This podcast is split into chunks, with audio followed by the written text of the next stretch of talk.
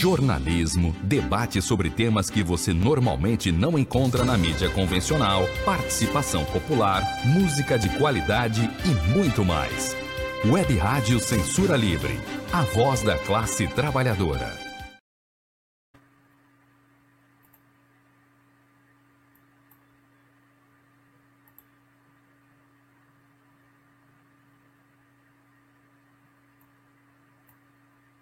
Rafael, tá fechado Ligado o microfone. Obrigado, gente. Já, já comecei com áudio fechado. Olha que coisa boa. Então, gente, é, o que eu estava falando é só dando boa noite para todo mundo que está aqui. É, a gente vai hoje ter uma missão importante, que é falar um pouquinho da cena do audiovisual suburbano, de como é importante que a gente trabalhe esse tema e como é politicamente importante que a gente tenha cada vez mais espaço né, para trazer não só os debates inerentes a essa questão, mas a questão que envolve toda, toda a perspectiva cultural e educacional suburbana. Então é muito importante a gente estar aqui. E é muito significativo estar aqui hoje, num dia de luto né, para a cidade. É, infelizmente, né, a necropolítica fez mais uma vítima. Né, a, a, mão que deveria proteger, né, segundo a concepção do Estado, é, promove mais uma chacina em plena pandemia, por mais que existam restrições né, é, legais que impeçam essas ações.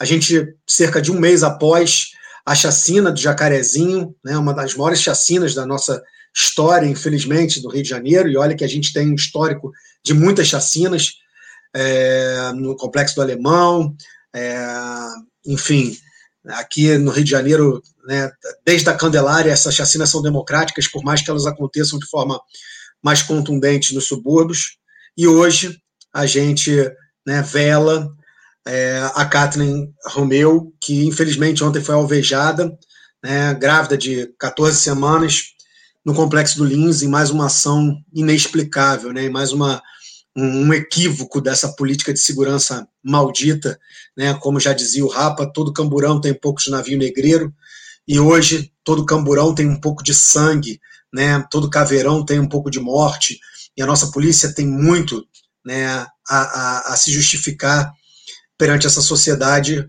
e principalmente perante a, a, nós que representamos a maioria da sociedade brasileira e dos subúrbios no Rio de Janeiro, periferias, baixadas, favelas. A gente está aqui hoje para também é, rememorar esse luto e deixar que ele não seja né, mais um apenas. É muito é, é, é constrangedor, vou dizer assim, para perceber que a mídia não deu o espaço que deveria dar, a sociedade civil né, não, não, não, não se lamentou como deveria lamentar, e, por incrível que pareça, a, a própria né, a ouvidoria da polícia, porta os porta-vozes, a assessoria de imprensa da polícia não, não deu nenhuma justificativa que seja plausível, como se houvesse alguma. Mas, enfim, eu só queria estar aqui me solidarizando, dizendo que estou aqui representando a Frente Ampla Suburbana, né, um que junto com o coletivo dos coletivos vem organizando, e também a, a, a Rádio Censura Livre vem organizando esses debates todas as quintas-feiras sobre temas que são fundamentais para a gente pensar, problematizar a nossa sociedade.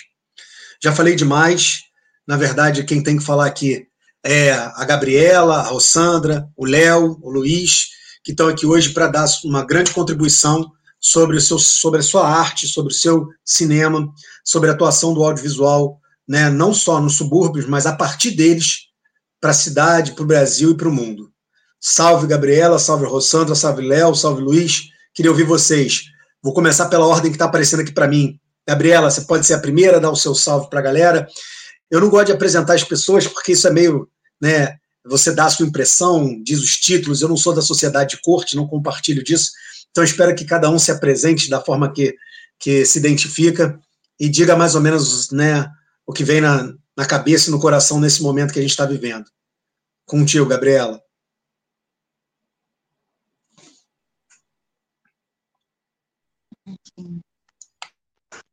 Boa noite a todas e todas, todas, todas e todos e todos. É, uma saudação aos companheiros que estão organizados, né, que chamaram para essa atividade importante para a gente debater é, temas de tanta importância num momento é, tão complicado, tão triste, né, para toda a sociedade brasileira. mundial, mas especialmente pior no cenário brasileiro por conta da, da política vigente.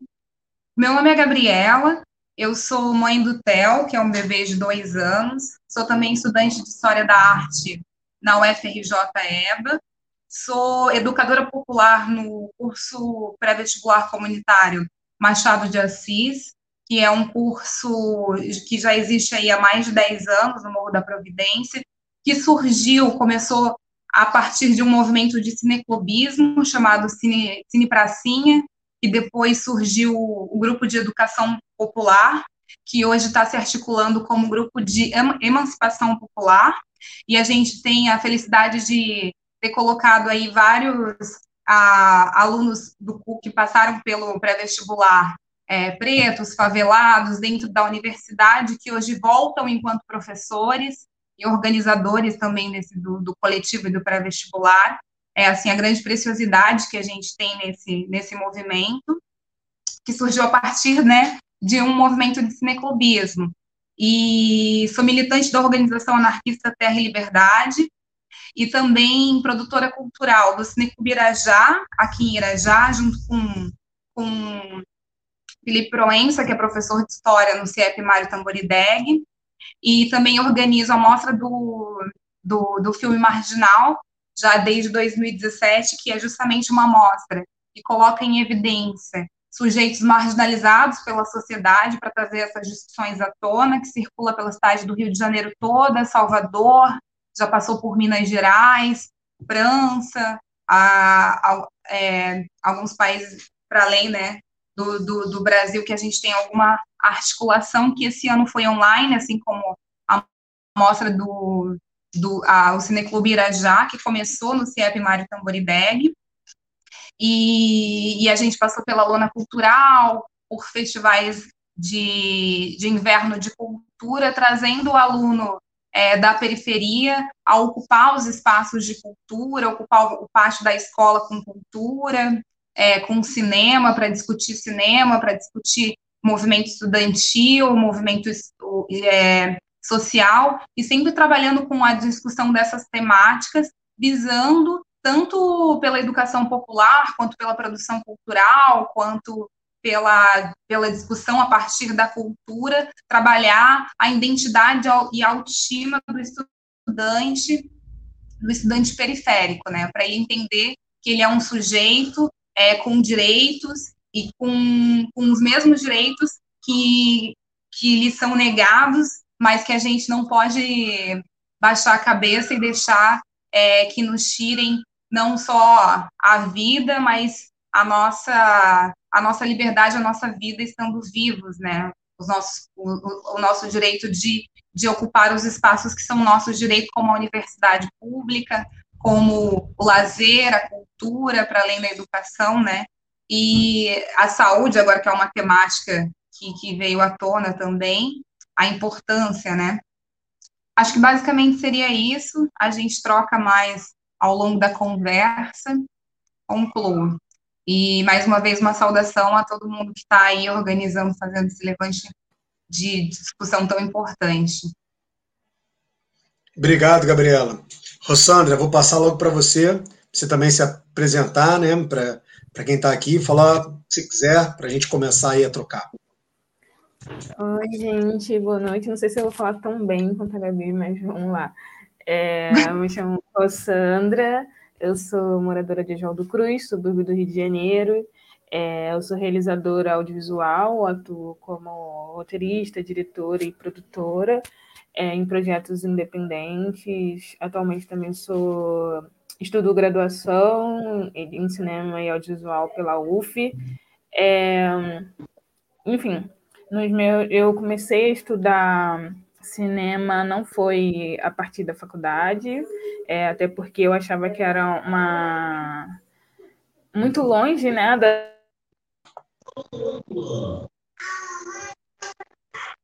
Medipares são uma atitude, a vida não se oferece. 1957, em frente ao Mundial, uma palavra já. Você, as pessoas, não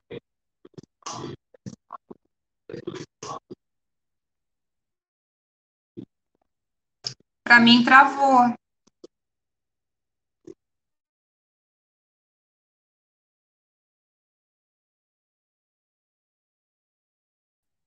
A minha aqui também travou, hein?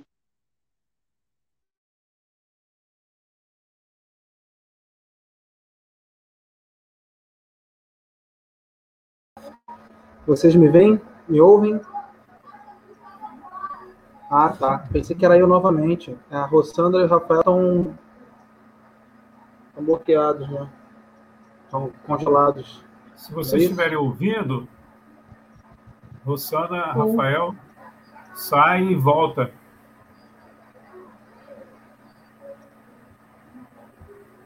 A gente pode seguir com o Léo? Opa, é, Rafael voltou. Olha, vamos lá, gente. Eu acho que a internet deu uma queda, não sei se foi a minha, se foi a Sandra, foi todo mundo. Nada, nada mais normal, infelizmente, em tempos de pandemia que a gente está vivendo. Nada é, mais é, injusto mostrar que a gente ainda tem né, serviços que não são iguais em toda a cidade. Infelizmente, nos subúrbios a gente ainda tem é carente né, de uma infraestrutura né, melhor do ponto de vista tecnológico aqui. Eu esse ano já troquei umas três vezes de operadora para conseguir ter uma internet um pouco mais estável, mas a gente caiu. A Rossandra deve estar voltando. Ah, voltou agora. Então, Rossandra, a gente caiu, todo mundo, acho que todo mundo caiu aqui. Estava no meio da sua apresentação. Eu vou pedir para você retomar, se você puder, para a gente. Não sei até que ponto se perdeu a sua fala. Se puder fazer lá de novo, eu te agradeço, tá bom? Tá, tranquilo. Tava bem no iníciozinho, então tudo bem. Então é isso, eu sou moradora de Oswaldo Cruz, no subúrbio do Rio de Janeiro. Eu gosto de pontuar isso, porque, enfim, em alguns lugares que eu vou, as pessoas ficam, onde é o Oswaldo Cruz, sabe? Eu tenho que falar, então,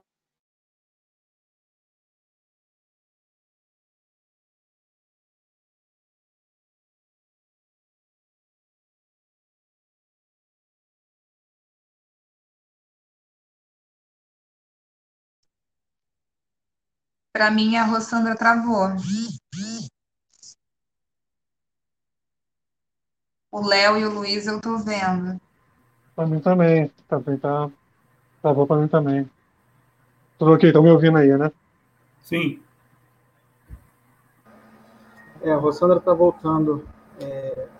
Rafael também travou para mim. Não sei se para vocês também. Inclusive, tá com a câmera fechada. Ó, tá, parece que os dois estão voltando. Também.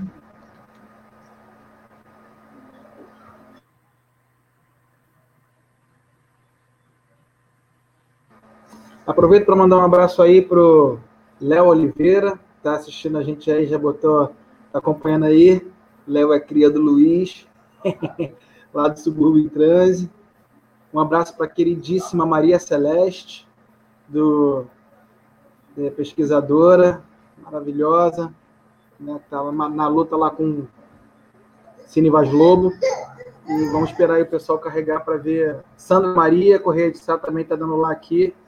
Olá, Sandra, seja bem-vinda. Aí, ó, Subúrbio em Trans, galera, alto nível produção suburbana. Abraço aí, a gente está aguardando o retorno do Rafael e da Rossandra para tocar em frente. Obrigado a todos pela participação e pela presença aqui, tá, galera? Vamos esperar aí restabelecer as conexões. É um horário de pico, né? Muita live Meu, acontecendo. Pode seguir você. Posso ir tocando enquanto isso? Isso. Tá, então beleza. Luiz, você quer se apresentar ou eu mesmo posso fazer agora? Você vai depois? Você acha melhor? Posso ir? Tá. É, boa noite, pessoal, mais uma vez.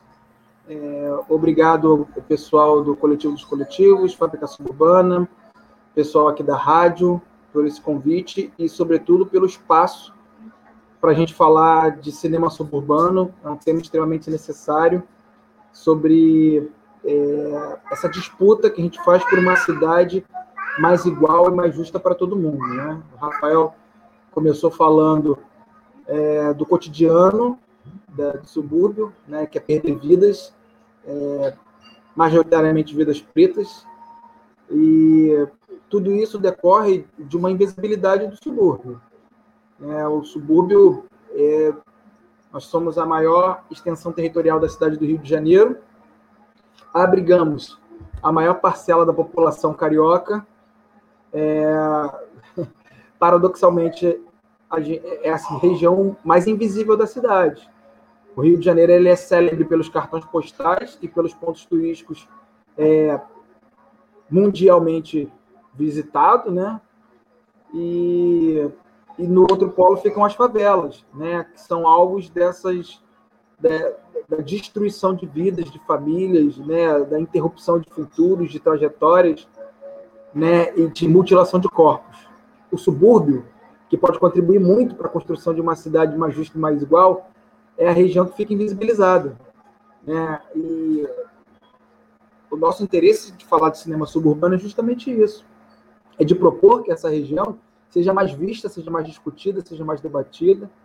Né? É, minha, eu sou Leonardo Barros, né? eu tenho 40 anos, nascido, criado e vivido em Guadalupe, que assim como a maior parte do subúrbio é um bairro invisível para o poder público, é invisível para a grande mídia, é invisível para a academia brasileira, né? enfim. E aqui no bairro tem um cinema chamado Ponto Cine, que é o cinema que mais exibe filmes brasileiros no planeta todo. Reconhecidamente dentro do Brasil pela Agência Nacional de Cinema, desde 2006 o Ponto Cine é o cinema que mais exibe filmes nacionais filmes brasileiros, no caso. Se é o cinema que mais exibe filmes brasileiros no Brasil, é o cinema que mais exibe filmes brasileiros no mundo. Porque fora do Brasil, pouco se exibe filme brasileiro, né? a não ser em festivais e só. É, eu sou cria desse cinema. Esse cinema mudou minha perspectiva. Eu, é, durante a primeira parte da minha vida, eu fui, é, eu fui criado como aquele projeto de vida carioca normal. Eu fui uma, uma criança e um jovem educado para odiar a sua raiz, né, para ter vergonha do lugar de onde vem e para ocupar todo o tempo de vida trabalhando muito para conseguir, né, um depois uma remuneração, uma estabilidade financeira que me permitisse mudar de CEP. Que eu saísse do lugar da onde eu nasci, ou da onde eu convivo, da onde, são, da onde vêm os meus ancestrais, da onde, aonde estão os meus amigos de uma vida inteira, e me mudar para um local onde está estabelecido que é lá que mora de fato o carioca, né? O carioca, digamos assim, legítimo, que são é, os moradores das regiões turísticas, digamos assim, do Rio de Janeiro.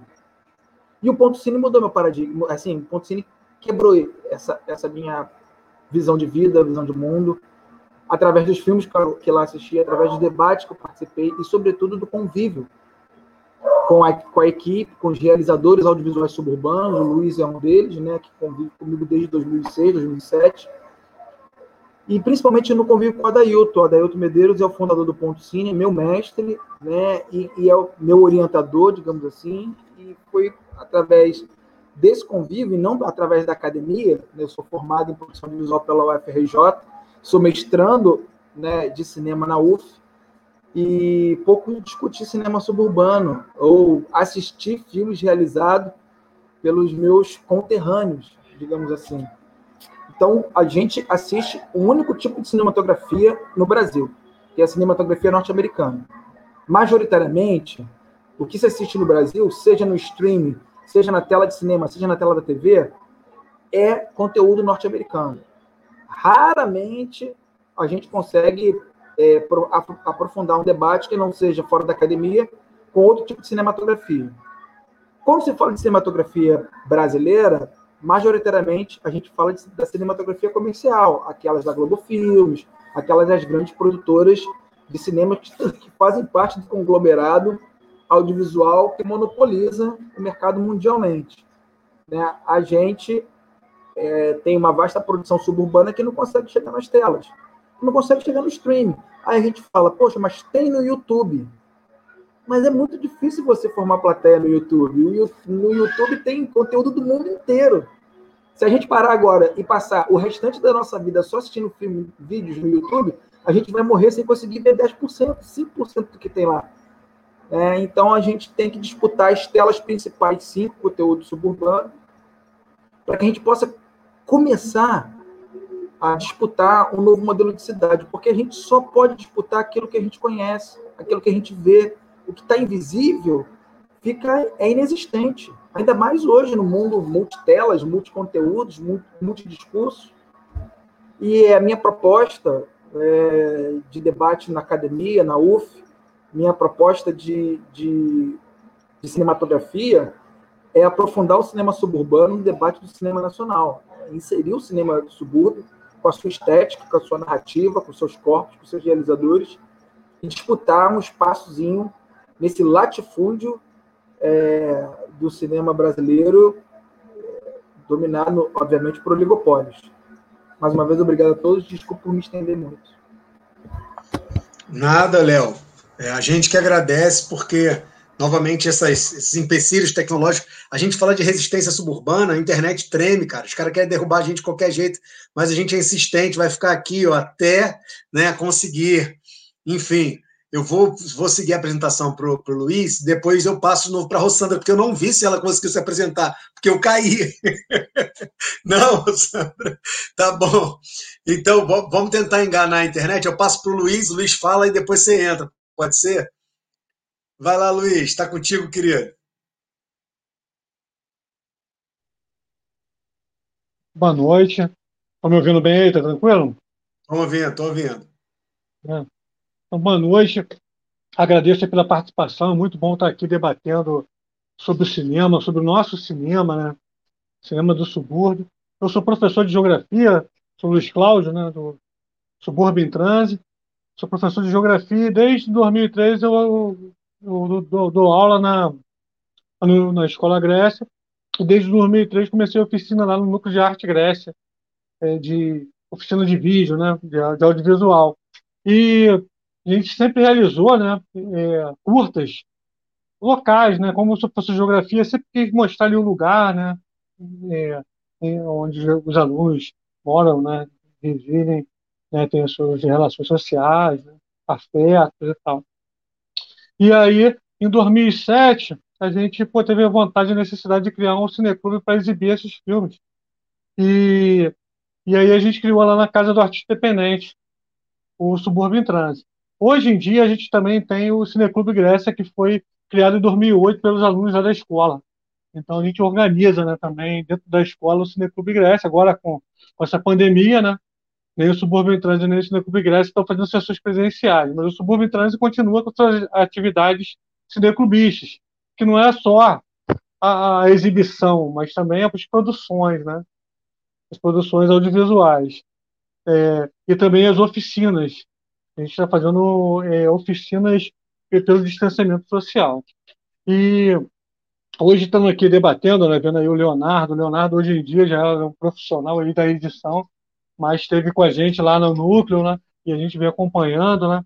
Esse é, desenvolvimento profissional e vê que é, a nossa questão da oficina é justamente isso, né? O Léo falou, né? Do Ponto Cine, né? Eu também sou cria lá do Ponto Cine como espectador, comecei lá é, 2006 assistindo os filmes e, e percebi, né? Que a gente poderia produzir, produzir também, né? Porque o que o que o Léo falou. E o que eu percebo hoje é que esses alunos estão produzindo e, e, e muitos deles não estão encontrando espaço. Fico feliz aí do Leonardo tá, né, que encontrou seu espaço, mas é uma grande questão, né? Falar da invisibilidade é que a gente está formando alunos que, assim, quando a gente faz oficina, a gente tem a ideia de trabalhar com audiovisual não com a intenção de que é, né, os alunos vão se tornar profissionais, mas para entender a linguagem. Né? É importante entender né, o que estou falando para a gente. É, ser um espectador também crítico. Né? Eu, eu sou um cinéfilo, eu gosto de assistir. Né? E as nossas produções são, são feitas né, de uma maneira artesanal, né?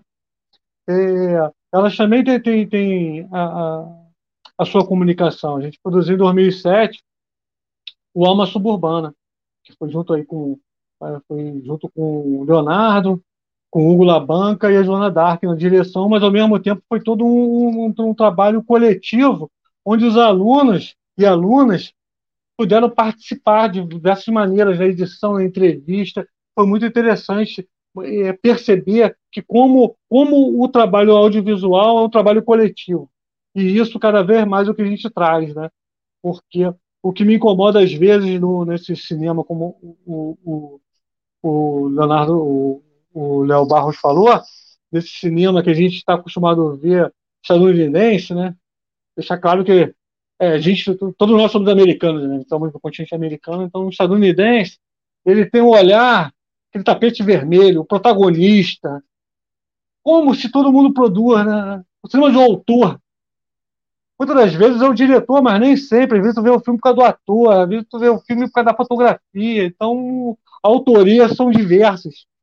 Então, a gente discutir isso é importantíssimo. E discutir a autoria do subúrbio como coletividade é importante. A gente lançou um manifesto pela valorização do cinema do lugar, que a gente, inclusive, está realizando o um filme dentro dessa proposta né, de co colaborativismo, de colaboração, que é o subúrbio residencial, em breve a gente está lançando aí. Tá, então um pouco é um pouco do que eu estou falando, depois a gente vai debatendo aí. Mais uma vez agradeço pela poder estar aqui participando. Obrigado, Luiz. Então eu vou passar novamente a palavra para a Rossandra, para ela concluir a apresentação. Né? Dessa vez vai dar tudo certo, Rossandra, como nós. Vai. Vou começar, hein, internet. É... Eu sou moradora de Oswaldo Cruz, subúrbio do Rio de Janeiro. Enfim, como eu estava falando, eu gosto de, de, de pontuar isso, porque enfim, a importância de se falar o lugar de onde vem, ainda mais falando dos subúrbios e dessa invisibilidade, né? Então, tem lugares que eu tô e as pessoas ficam, tá, onde é o Oswaldo Cruz? Aí só entendem se eu falo que é do lado de Madureira, mas não porque veio em Madureira, só porque ouviu a música, ou já ouviu falar, né? É, eu sou estudante de cinema, eu venho estudando cinema e audiovisual desde 2015. Atualmente eu sou graduanda em cinema e audiovisual na UF, estou quase terminando. E eu já realizo desde 2016 por aí alguns projetos independentes, é, como curtas, clipes, longas metragens também. É, enfim, e procuro sempre nos meus projetos perpassar por território, perpassar por, por questões sociais, por raça, por questões raciais. E, enfim, eu comecei a estudar cinema, como eu tinha tentado falar, é, comecei a estudar cinema não na, na faculdade, assim, porque eu acreditava que não, não era longe, sabe? Não teve um momento que eu estava. E eu comecei é, tarde na faculdade também, eu não é, não sabia muito o que ia fazer. Não foi aquela questão de tipo, acabei no médio, já sei, deu um instalo aqui, já sei o que fazer, né? Fiquei um tempo nisso. É, e por, enfim, pensar muito em, em, criar muitas histórias na minha mente, eu falei, por que não ser roteirista? E é, fui procurando curso e tudo mais, e vi que é muito caro fazer cinema, né? Já que a gente também já vai falar dessas questões de visibilidade, uma dessas questões é a grana que a gente não tem para estudar. E aí eu achei um, um, um, curso que eu acho que nem tem mais, na CUFA, de audiovisual. Eu entrei lá com uma ideia do que era o audiovisual, do que era o cinema, que era isso, né? Como o Luiz falou, enfim, de, de tapete vermelho, de sala de cinema comercial, que a gente entra e fica é, vendo sempre uh, uh, o mesmo tipo de pessoas fazendo o mesmo tipo de filme, falando sobre uh, as mesmas coisas.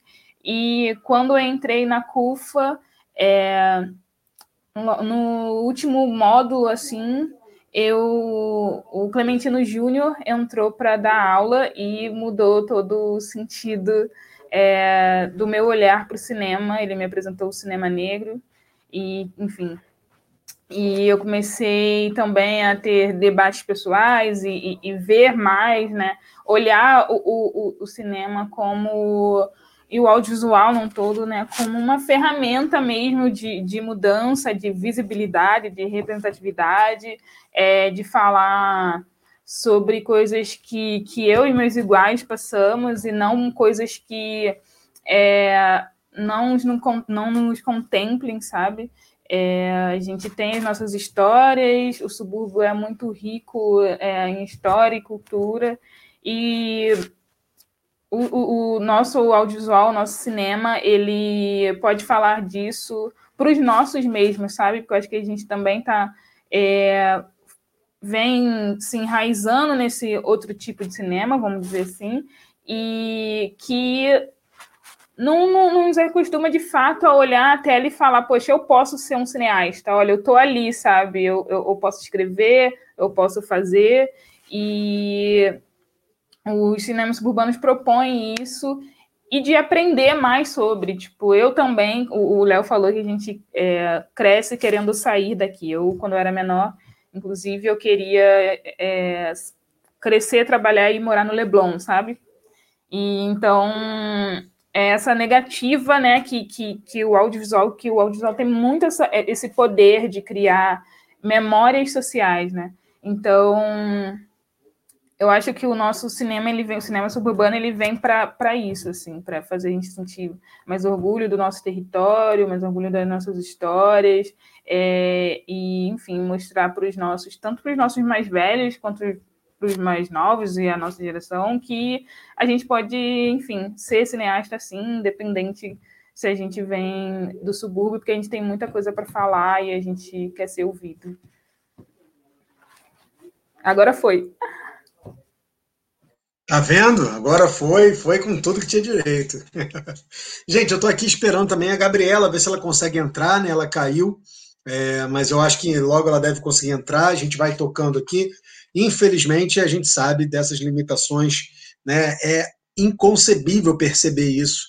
Eu moro no Engenho Novo, né? Fibra ótica, internet fibra ótica chegou aqui no começo desse ano, né? De 2021, e mesmo assim, né? a, a teoricamente, não com a qualidade que a gente esperava ou contratava. Né? Então, a gente sabe que ainda existe né, é, uma invisibilidade, eu não gosto muito dessa palavra, mas se tenta, né, de certa forma, invisibilizar ou estereotipar, né, criar um estigma dos subúrbios, é, principalmente de forma reducionista, como se fosse todo, todos os subúrbios, que é a maioria do tecido urbano, né, no caso especificamente do Rio de Janeiro, é, como o Léo já falou muito bem, que contempla mais de 80% da população, é, mas tentam criar uma ideia né, muito é, deturpada dessa região e muitas vezes sem valorizar nossos atrativos, sem, né, nos vendendo como feios, como estéticos.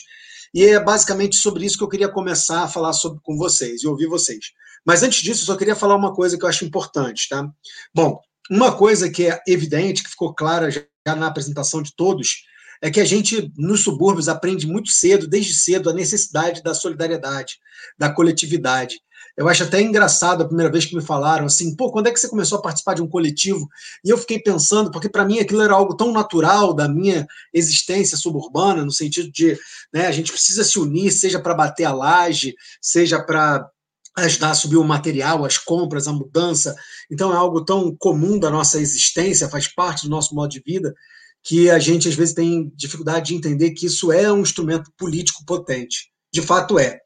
Então, todos nós falar, falamos aqui desde o começo da importância dessa coletividade, e é muito importante dizer que essa live de hoje é fruto dessa coletividade. Né? Graças à união de uma série de forças, eu já comentei aqui algumas delas, mas é importante sempre destacar a própria Censura Livre que está promovendo né, esse encontro aqui, a Frente Ampla Suburbana, da qual eu faço parte, mas, além disso, também é importante falar né, do, do, do coletivo é, Margarida Maria Alves, que também está aqui junto, do Grupo de Pesquisa em Políticas Públicas, Movimentos Sociais e Culturais, do Centro de Cultura Otávio Blandão, do coletivo Casulo, né, do coletivo dos coletivos, que nos possibilitou vir aqui debater essa questão do cinema e da visibilidade ou invisibilidade suburbana. E só mais um detalhe antes de tra trazer o debate, eu vou falar agora e depois vou falar no final também. É, a Frente Ampla Suburbana está com uma campanha né, de solidariedade, uma campanha solidária importante que a gente divulgue. Desde o começo da pandemia, a gente já conseguiu ajudar mais de 40, mais de 400 famílias, né, foram atendidas por essa, por essa ação solidária. Então, eu só queria deixar claro aqui que se alguém quiser contribuir, a gente tem um Pix, né, o Pix está no nome da Maria Carolina Lima, o Pix é 21 9807 70711, e quem quiser fazer qualquer tipo de contribuição para essa nossa campanha que está focando em agasalhos, em máscara e cestas básicas, alimentação, né, é muito importante que a, que a gente possa ajudar e contribuir também.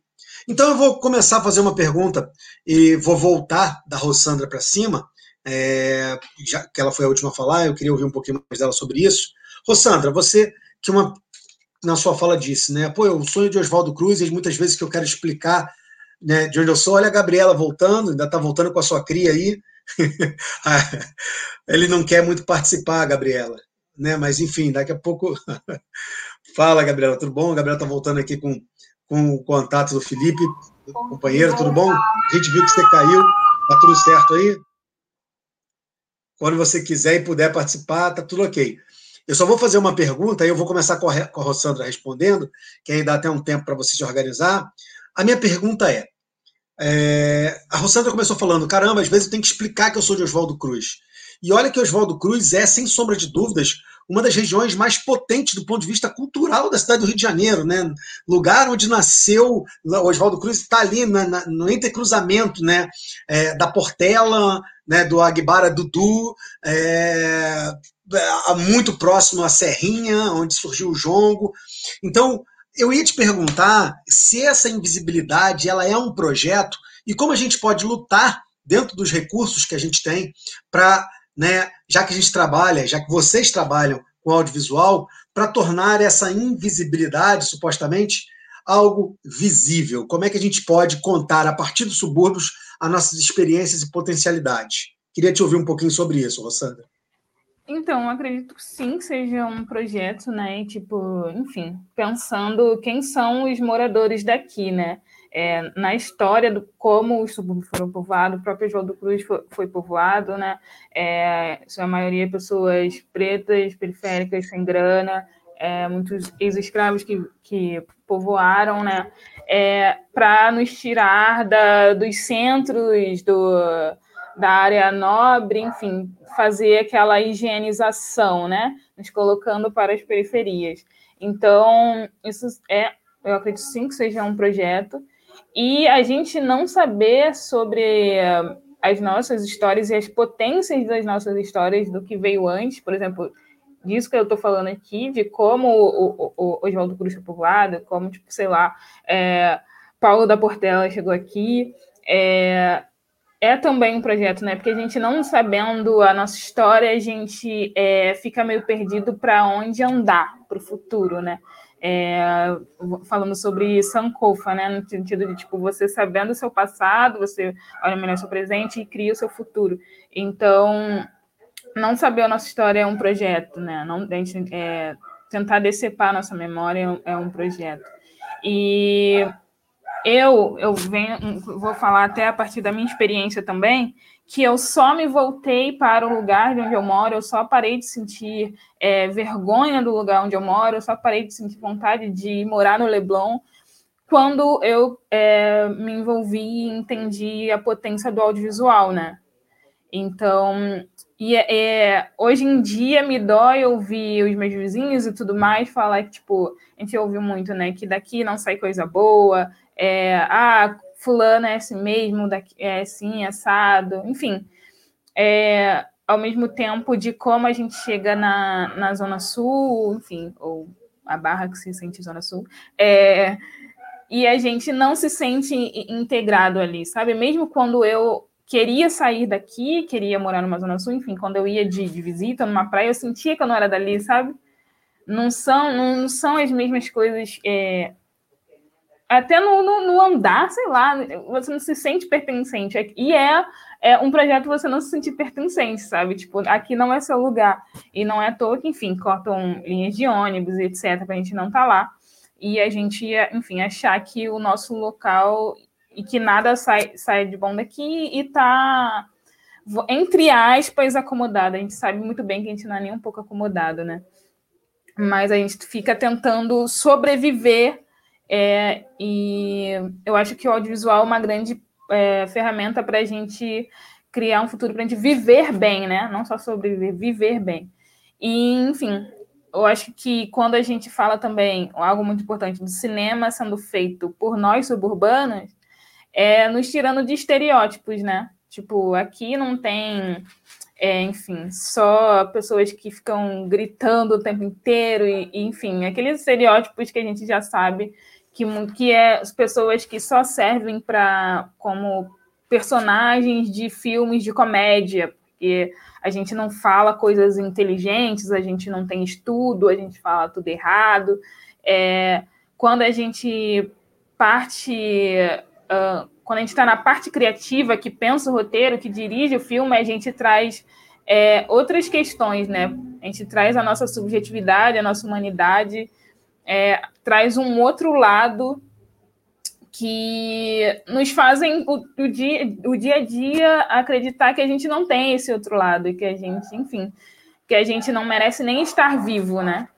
Então, acho que o audiovisual é muito isso. E eu só tive é, esse contato lá em 2016, quando eu fui é, escrever o meu primeiro filme, é, Real Card, que ele foi, enfim, ele fala muito sobre o direito à cidade, ele tem cinco minutinhos, assim, ele é de comédia, mas ele traz todas as questões sociais que a gente, enfim, vive.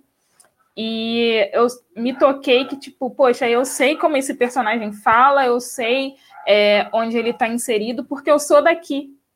Foi aí que deu um estalo de tipo, quando a gente, quando somos nós fazendo, quando não são pessoas é, chegando e se apropriando, é, a coisa sai mais verdadeira, né? Como somos, assim. Nos tira desses estereótipos que tentam fazer a gente acreditar que, que somos. Então, enfim, eu acho muito importante. É uma das, dessas estratégias de, de, do que levar para o, para, o, para o cinema, né? Que a gente pode fazer tudo. Então, Gabriela, eu tinha perguntado para a Rossandra se ela identifica essa invisibilidade suburbana né, como um projeto e como a gente pode atuar para combater esse projeto.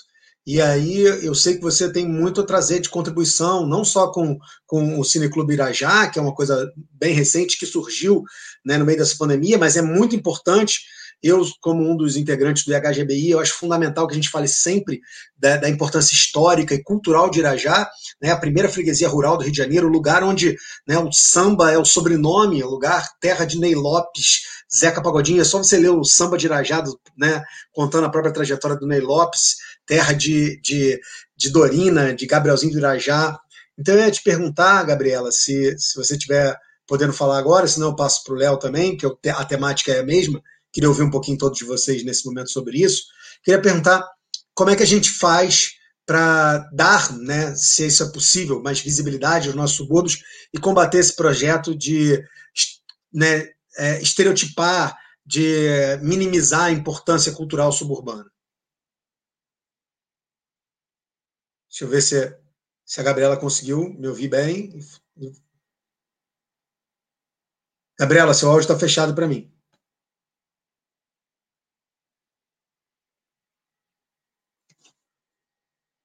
Vamos ver. Agora abriu. Está nos ouvindo, Gabriel?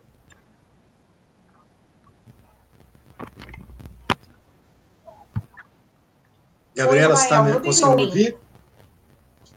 Estamos ouvindo. Tem um delay, tem um delay, mas eu estou ouvindo. Pode mandar brasa. Porque o áudio de vocês, para mim, tá bem cortado. Tá. Então, eu vou fazer o seguinte: eu vou passar a pergunta para o Léo e tento, vou, quando tiver tudo ok, se dá um sinal aí para mim, que eu volto para você. Provavelmente algum problema de conexão, né, que está picotando para você. Tá? Pode, podemos seguir assim? Eu vou passar para o Léo e, e, e para o Luiz. Na hora que você achar que está podendo falar que está estável, você me pede a palavra outro celular.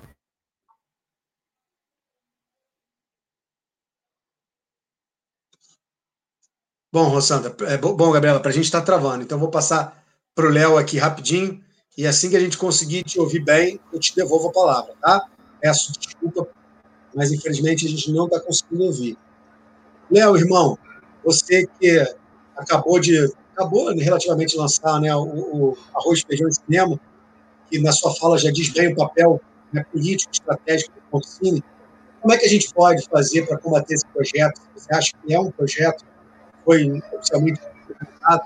Eu lembro sempre do próprio Luiz Cláudio que está aqui, né, do marco do Nelson Pereira dos Santos, do Rio Zona Norte, que talvez tenha sido o primeiro grande filme do cinema novo a mostrar né, é, é, é, essa vida dos subúrbios a partir da ótica né, do grande Otelo, do sambista, de modo geral, mas, enfim, por que esse projeto de invisibilidade e como a gente deve encarar ele, segundo a sua perspectiva, querido?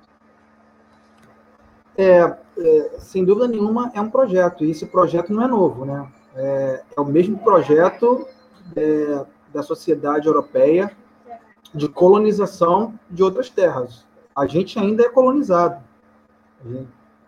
Para jogar real, é, o continente, é, a, a, parcela latino-americana das Américas segue colonizado. Né? E o audiovisual, ele se tornou é, um dos principais instrumentos de manutenção dessa colonização, junto com o poderio bélico, é óbvio. Aonde o cinema não resolve, investe-se a bala, né? Investe, investe com arma. A gente está vivendo isso no Brasil. Mas, é, então, assim, dados significativos. Enquanto a Ancine teve aí sua breve existência como agência fomentadora e reguladora do cinema brasileiro, é, o, eles fizeram uma pesquisa de mercado ali em 2016 e 2017, se não me engano. Depois a gente entrou aí nesse, esse universo paralelo e, e as coisas foram sendo destruídas. Mas na, no último estudo que a Ancine fez, de todos os filmes brasileiros lançados comercialmente, eu vou falar comercialmente, não é em detrimento ou em desvalorização da produção independente. É porque o cinema comercial é o palco hoje onde está posta a disputa do discurso, a disputa das imagens. Né? É no modelo de exibição comercial de cinema que estão as engrenagens que nos trazem para esse debate, que são as engrenagens de produção e desvalorização de identidade. Né? Então, é, esse modelo de produção brasileira nós batemos um recorde em 2016 e 2017 de produção e lançamentos de filme comercial no Brasil. Quase 200 títulos brasileiros chegaram às telas de cinema nesse ano. Rafael, desses 200, quase 200 títulos, 78% foi produzido, dirigido ou escrito por homens brancos. Né? 78%. Sobra 22%. Desses 22%, entram mulheres brancas, que é a segunda parcela mais dominante. Depois das mulheres brancas, cineastas negros, cineastas, roteiristas ou produtores negros. E mulheres negras, nenhuma. Dos 200 títulos produzidos e lançados comercialmente entre 2016 e 2017 no Brasil, nenhuma mulher negra participou como roteirista, produtora ou diretora. Ou seja, se a gente transpor a nossa avaliação para o Congresso Nacional, nós veremos que o Congresso Nacional é majoritariamente formado por homens brancos, depois mulheres brancas, depois homens negros e quase nenhuma mulher negra. Né? E os indígenas, então, aí nem se fala. Né? Como indígena é como é tá ali no mesmo campo das mulheres negras. O formato do cinema mainstream hoje brasileiro reproduz a sociedade brasileira, assim como o Congresso Nacional. Contraditoriamente, a população brasileira é majoritariamente formada por mulheres e negros, autodeclarados. Ou seja, na, na fazenda, né, na feitura de leis brasileiras, permanece a estrutura colonial, na produção audiovisual brasileira de mainstream permanece a estrutura colonial. Só há produção independente e os pretos periféricos, embora eu não goste do termo periférico, como eu te falei, a gente só produz hoje por conta das tecnologias digitais, que popularizaram né, o acesso aos meios de produção. A tecnologia digital fugiu do controle do, é, da oligarquia colonial. Hoje se faz filme com celular, filme significativo, inclusive ganha prêmio em festival. Né? Então, já que não dá mais para controlar os meios de produção, né? porque antigamente 35 milímetros, uma, uma lata de, de 35 milímetros custava 10 mil dólares, uma lata. Né? Ou seja, só a oligarquia colonial conseguia produzir. Hoje não, a gente com qualquer celular, hoje, qualquer smartphone, você consegue filmar a esquina do seu bairro e botar nas redes sociais, ou colocar no seu cineclube, enfim. Então, os meios de produção não são mais controlados, né? A gente, o fazer audiovisual, a produção de imagem, consequentemente discurso, é, ficou democratizado. Então a gente esgoela, a gente não dá tela. É, e, no, e no, na questão do mercado cinematográfico, a gente não dá empresa de distribuição. Sendo bem didático para quem está nos acompanhando aqui, o mercado audiovisual ele é estruturado em, num tripé. Empresas produtoras, aquelas que produzem o conteúdo audiovisual, empresas distribuidoras, aquelas que pegam a produção audiovisual, distribuem para os espaços de exibição, e as empresas exibidoras, que é né, no mercado do século XX, eram as salas de cinema, que a sala de cinema sempre foi a primeira tela, depois é, as telas de locação, né, videolocadoras, depois passou para o DVD e tudo mais, posteriormente televisão. São, né, eram as telas. Hoje tem o streaming aí que já, é, já compete como a primeira tela com cinema. Tem filme que nem vai para a sala de cinema mais, vai direto para o streaming. A questão é, continuam, né, é, o oligopólio continua controlando as telas de exibição, seja cinema, seja televisão, seja streaming. Né? Ou seja, se eu controlo as salas de exibição, né, eu vou controlar o que está sendo, é, tá sendo exibido, está sendo distribuído. Nesse modelo, continua se reafirmando uma identidade como superioridade na estrutura social, que é a sociedade europeia. O homem branco europeu e na, né, na colonização europeia, aquele que professa a fé cristã, é esse que detém a identidade e o poder do discurso. Na verdade, o que a gente está falando é isso. É a mesma coisa que está se discutindo desde 1500. É um modelo colonial. Né? E o cinema é essa ferramenta, Rafael. O cinema tem esse poder, como a Rossandra falou. É, o cinema tem. É, é, a catarse cinematográfica é muito profunda. A gente consegue assistir uma, uma, um produto audiovisual e torcer para o bandido, por exemplo. Né? Porque da, a forma como a narrativa é colocada. Mas o, a, a, o conteúdo audiovisual ele também pode revelar ou propor as nuances éticas, narrativas, estéticas que existem na vida.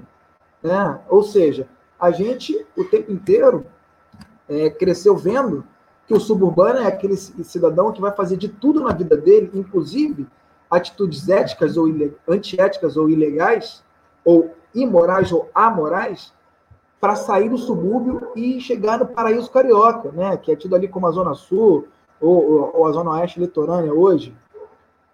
São vários e vários filmes reforçando isso, são vários e vários programas de televisão reforçando essa identidade. É óbvio que isso é programado, é óbvio que isso faz parte de um projeto de estruturação social aonde elege-se uma determinada região geográfica como centro daquela região daquele espaço, digamos assim, e, e organiza-se todo o entorno para servir aquilo. Aí vem a especulação imobiliária, né? aí vem a manutenção do oligopólio, a concentração de renda, é, e assim a gente vai espoliando toda a, toda a população que não está, é, que não é moradora ou que não detém os meios de produção desse modo de vida, repito, europeu que foi imposto né, mundo afora pela colonização e jogando aberto né, pelo capitalismo, é, sobre a égide do, do cristianismo né, europeu, é sobre isso que está estabelecido. Então, tudo que vai contra, contra essa estrutura né, tende a ser repelido. A produção que está sendo feita hoje, né, o Luiz Cláudio que está aí, que faz filme com dinheiro, sem dinheiro, todo ano está participando de festival, a Rossandra com seu filme mais recente aí, Blackout, que está colecionando prêmio, né, passeando o festival mundo afora, sucesso de crítica, de, de prêmios, é, dificilmente consegue chegar numa, numa janela de streaming. Hoje, né, tela de cinema nem se fala. A gente não sabe como vai ficar sem o mercado cinematográfico. Como é que a gente vai quebrar isso, Rafael? É, primeiro de tudo, a gente tem que discutir acesso aos meios de produção e formação de profissional. Na região suburbana, nós só temos hoje dois pontos regulares de formação de profissional audiovisual em toda a extensão suburbana. Primeiro, um deles é, é a Escola Técnica Estadual do FBLOC, da rede FITEC, né, que fica em São Cristóvão, que considera a região central, eu considero São Cristóvão é, talvez ali a primeira parte do subúrbio, depois da região central, é, características muito próximas ao que a gente entende como região suburbana hoje. E a outro, o outro fica aqui em Guadalupe, que é o Ponto Cine, que é o polo audiovisual do Ponto Cine, recém é, inaugurado, foi inaugurado em 2017, 2018, 2018, 2019 e 2020 veio a pandemia, não foi possível né, dar continuidade, o Ponto Cine continua fechado. Tirando esses dois polos de formação, existem diversas oficinas esporádicas, como a que Rossandra foi formada, na CUFA. E como a gente hoje vive um momento no Brasil que é de ultraconservadorismo, de ataque às produções artísticas culturais, essas, essas, essas oficinas não conseguem acontecer, porque não tem patrocínio, não tem financiamento. Né? Então, se a gente não tem formação de profissional dessas áreas, que podem produzir, produzir como a Rossandra falou anteriormente, conteúdo é, sem estereótipos, né? ou um discurso de disputa da cidade, de disputa de identidade, e essa disputa não vem é, em contraponto querendo satanizar ou, ou destruir ou menosprezar a, a, a identidade hegemônica. Não, é só falar que aqui no nosso território existe gente trabalhadora, existem doutores. Você é um doutor, Rafael. Entendeu? Você é um estudioso. Existem milhares de doutores no subúrbio. Existem médicos suburbanos, existem engenheiros suburbanos e existem artistas suburbanos. Eu sou um artista suburbano. Rossandra, Gabriela, Luiz Cláudio são artistas suburbanos como vários outros. Você citou Ney Lopes, Zeca Pagodinho. Né? Tudo isso é suburbano, gente. A gente só quer ter o direito de mostrar a nossa identidade de que aqui não existe só bala perdida matando vida. Né? Mas a gente precisa investir em produção desses profissionais e criar um mercado que permita que esses profissionais sejam absorvidos. Não existe uma distribuidora cinematográfica no Rio de Janeiro que tenha o CNPJ lotado na região suburbana. Elas estão no centro, na Zona Sul ou na Barra Recreio. Como é que o nosso, como é que o filme da Rossandra pode disputar a tela se não vai ter uma distribuidora interessada? Porque as distribuidoras do mainstream estão interessadas em reproduzir o conteúdo, a produção é, é, mainstream. É reserva de mercado deles. Então, é por isso que esse debate aqui é importante. A gente precisa de distribuidores suburbanos, a gente precisa de coletivos suburbanos. Os cineclubes do subúrbio eles precisam criar uma. se interligar e criar uma rede de cineclubes da região suburbana, onde os filmes da Rossana, dos meus filmes, o filme do Luiz, os filmes do Clementino, que não é suburbano, mas é próximo da nossa luta, os filmes da Gabriela e de todos esses produtores audiovisuais do subúrbio possam criar, ocupar um circuito que aí que comece a ter contato com o público. Porque só jogar no YouTube não adianta. Não venha com essa balela porque não adianta. Porque se fosse por isso, a Rede Globo fechava o seu canal de televisão, que não, não produzia o seu Globoplay, o seu canal de streaming, e exibia todo o seu conteúdo no, YouTube. Seria muito mais barato. Para ela também. Por que, que ela não faz? Por que, que as grandes distribuidoras não largam os seus canais de mainstream ou a sua disputa de, de, de tela e vão exibir no YouTube? Porque não consegue formar, não é possível formar plateia permanente no YouTube. Os youtubers, os grandes youtubers têm vida útil de um, dois anos. É só você assistir aos próprios conteúdos dele. Então, é um projeto? É. É o um projeto colonial de sempre. Cristão, capitalista, branco, machista. A gente, é quanto a isso que o cinema suburbano e qualquer outro tipo de cinema independente do mundo luta. Para disputar com isso, a gente precisa fortalecer um meio de produção distribuição e exibição dos nossos conteúdos e, sobretudo, fazer jus à nossa tradição suburbana de coletividade, construir e fortalecer um coletivo suburbano de cinema que permita que a gente compartilhe dessa luta e não compita entre si. Nós não somos competidores, nós somos colaboradores entre si. Nos interessa que a produção audiovisual suburbana, seja de quem for, seja vista.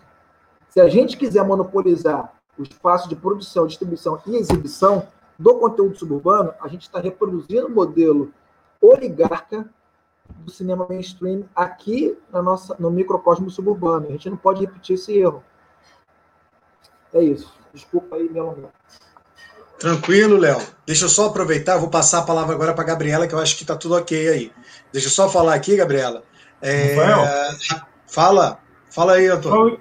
O intervalo rapidinho, daqui a pouco a gente volta. Opa, beleza então, tranquilo, querido. Vamos para o nosso intervalo.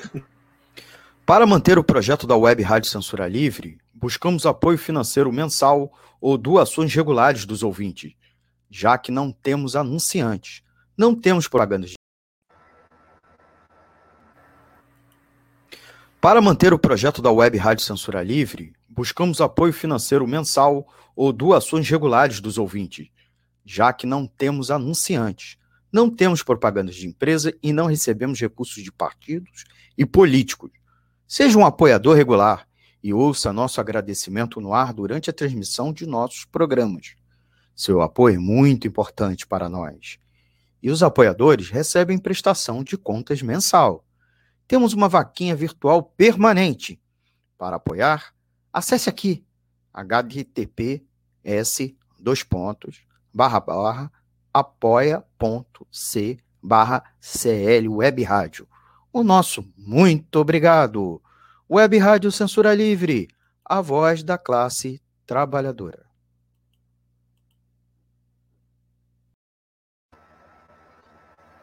Nosso intervalo foi rápido. já voltamos. Gabriela já, já voltou com a cria no colo. Gabriela, você consegue falar, querida? Como é que você está aí? Tudo bem? Tudo. Então, Gabriela. Problemas gente... técnicos. Nada, isso aí é super compreensível. A gente que agradece por você estar aí na diversidade lutando com a gente. O, o que a gente estava falando um pouquinho é exatamente sobre essa necessidade de combater esse projeto de invisibilidade suburbana que, que o Léo tinha acabado de falar, né, que passa por todos os segmentos, desde a produção, distribuição. E eu queria saber um pouquinho sobre a tua militância, sobre essa atuação, a atuação de vocês, do Cineclube Irajá e também da Mostra de Cinema Marginal, como é que vocês é, buscam lutar para dividir com a gente essas experiências, para a gente é, tentar, de certa forma, mitigar essa, esse projeto de invisibilidade ou também de, né, de estereotipar e deturpar a visão suburbana? Sim. Para mim é muito emblemático uma história que aconteceu no projeto de educação popular com os adultos da, da favela, do que uma vez foi uma festa que costuma fazer, né? Para juntar pais é, dos alunos, dos alunos, professores, e aí a gente chamou outras pessoas de fora também, que, que são da militância sindical, da área da educação. E uma companheira falou, muito legal a festa, tá muito boa, tem muita gente, pena que a favela não veio, e aí um professor do pré-vestibular falou, mas todos esses jovens que são, estão aqui são alunos da, nossos do projeto, moram na favela. Aí ela, ah, tá. Porque na cabeça dela, aqueles jovens que estavam ali não era um estereótipo que as pessoas têm que não moram no subúrbio, não moram nas, nas favelas, do favelado.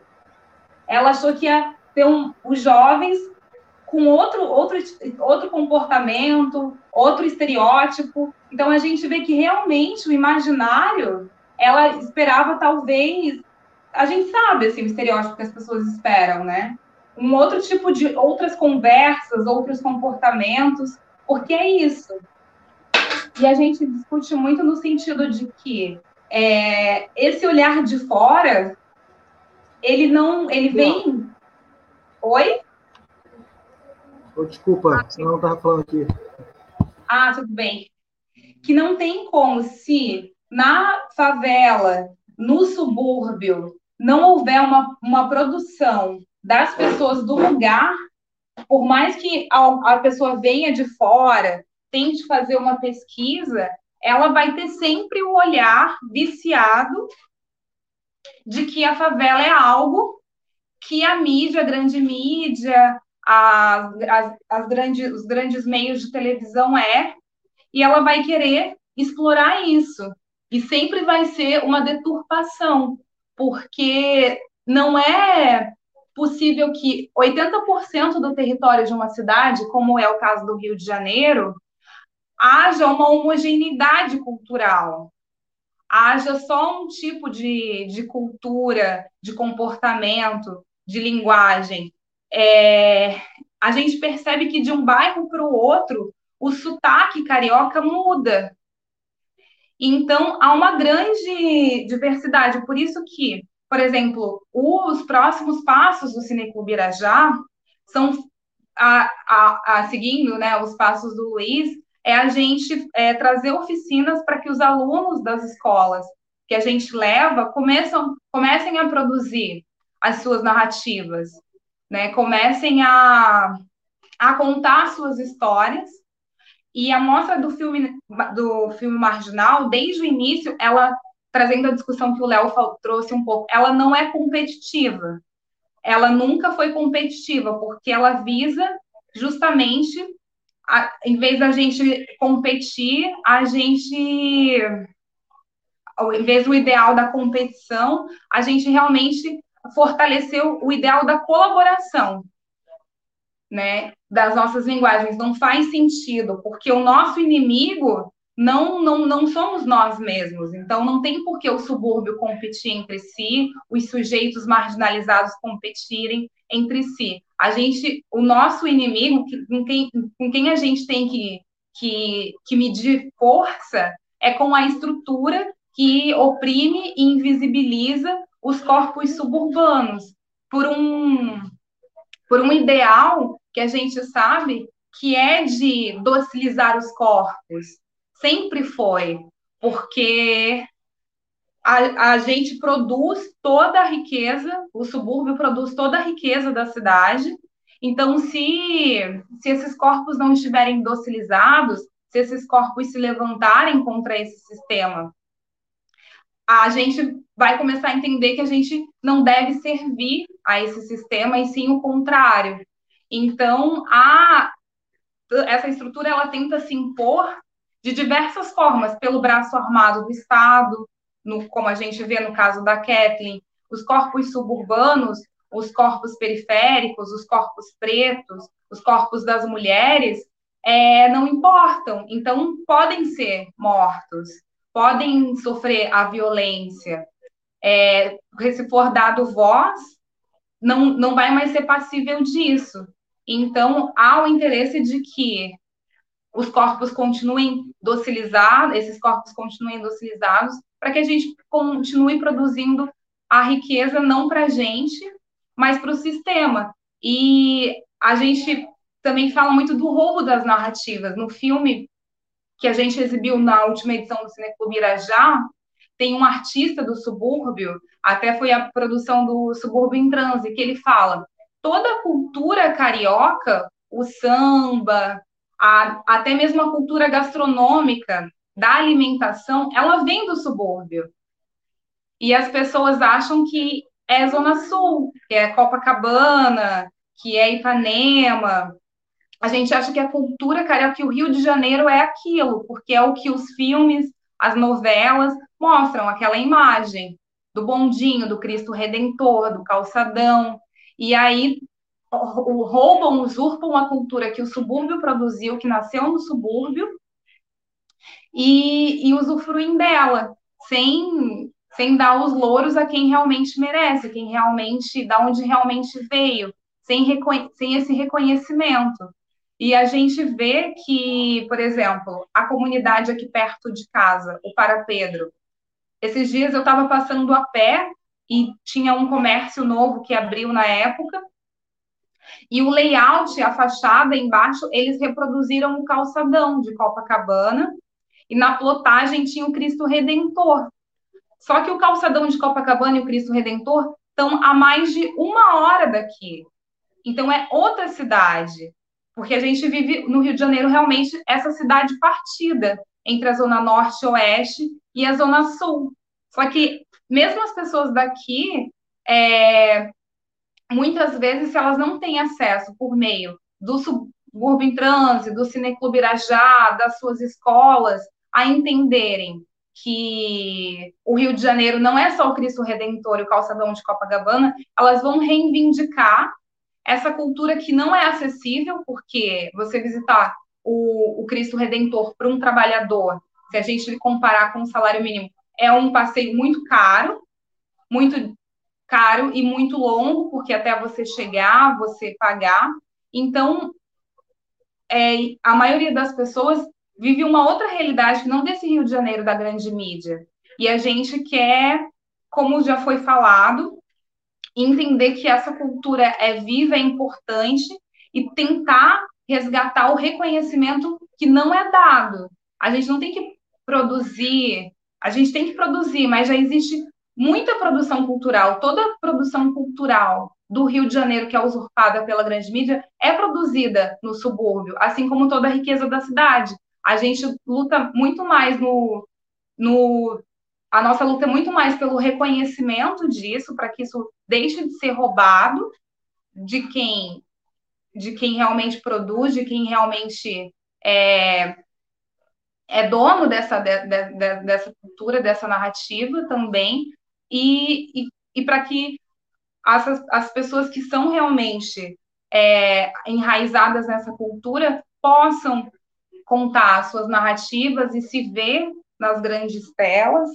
E, e a recuperação da sua identidade e autoestima, porque é, é, essa ideologia ela, ela só se mantém porque isso é restrito, né? Então a gente vê que muitos adolescentes eles não não, não se entendem é como pessoas que tenham valor mesmo, porque foi, a sua autoestima foi roubada. Para além da sua cultura, é roubada a autoestima. Então, a gente trabalha muito nesse sentido dessa discussão, né? De que da, da educação pública, do, da cultura, do que é o Rio de Janeiro, porque o subúrbio é a maior, a maior parte do Rio de Janeiro. Então, não há nenhuma justiça em uma parcela tão pequena, porque detém o poder econômico, tem a maior infraestrutura, os maiores investimentos, porque detém maior poder econômico no sentido de de, de poder de, de força mesmo, né? Porque tem acesso aos grandes meios de comunicação. Seria isso, gente. Eu, eu o bebê acabou de dormir, que está no horário dele dormir, lá por perto de oito horas.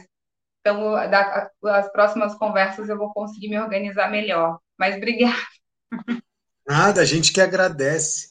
É, eu vou pegar até o seu gancho antes de passar a palavra para o Luiz. É, só falar algumas coisas que eu acho muito bacana da tua fala, Gabriela, que, que, que eu fui pensando quando você foi falando. Eu lembro do Eric Rocha falando no Alma, no Alma Suburbana, né? O subúrbio é o centro. Né? É o centro onde 5 milhões de pessoas vivem no Rio de Janeiro, é o centro de 130 bairros do nosso município, que é composto por, por 160, 159. Então a gente está falando de uma maioria tão esmagadora que é inconcebível a gente não perceber isso. E muitas vezes vendem para a gente esse estereótipo de que nós somos um subúrbio economicamente desfavorecido ou que está distante das, né, de áreas centrais, que também não é uma verdade. Né? É, a gente tem áreas econômicas muito potentes durante muitos anos. Né? Meyer, Madureira, Ramos vigoraram entre as cinco principais economias comerciais da cidade, arrecadadoras de impostos, né? Então, essa ideia que a gente tá, tem de subúrbio, ela é de fato equivocada, faz parte de um projeto que a gente tem que reconfigurar, que a gente tem que lutar contra eles. Eu quero ouvir um pouquinho a fala do Luiz nesse sentido também, isso é fundamental. E é fundamental que a gente se una a pessoas que lutam por isso. Eu só queria agradecer todo mundo que está assistindo, e já que muita gente não está acompanhando aqui pelo YouTube, nem pelo Facebook, mas na própria rádio, né, Censura Livre, e é importante deixar claro que a, a rádio também precisa da colaboração de todos, né, assim como as ações do coletivo Frente Ampla Suburbana. Então, vamos contribuir. Eu queria agradecer a todo mundo que está aqui dando um salve perguntando. Daqui a pouquinho eu vou abrir essas perguntas para as pessoas, mas eu queria agradecer é, é, a Josiane Santos Oliveira, que está aqui, ao Leonardo Oliveira, que está aqui, a Sandra é, é, é, Carneiro de Sá, que está aqui, a Maria Celeste, né?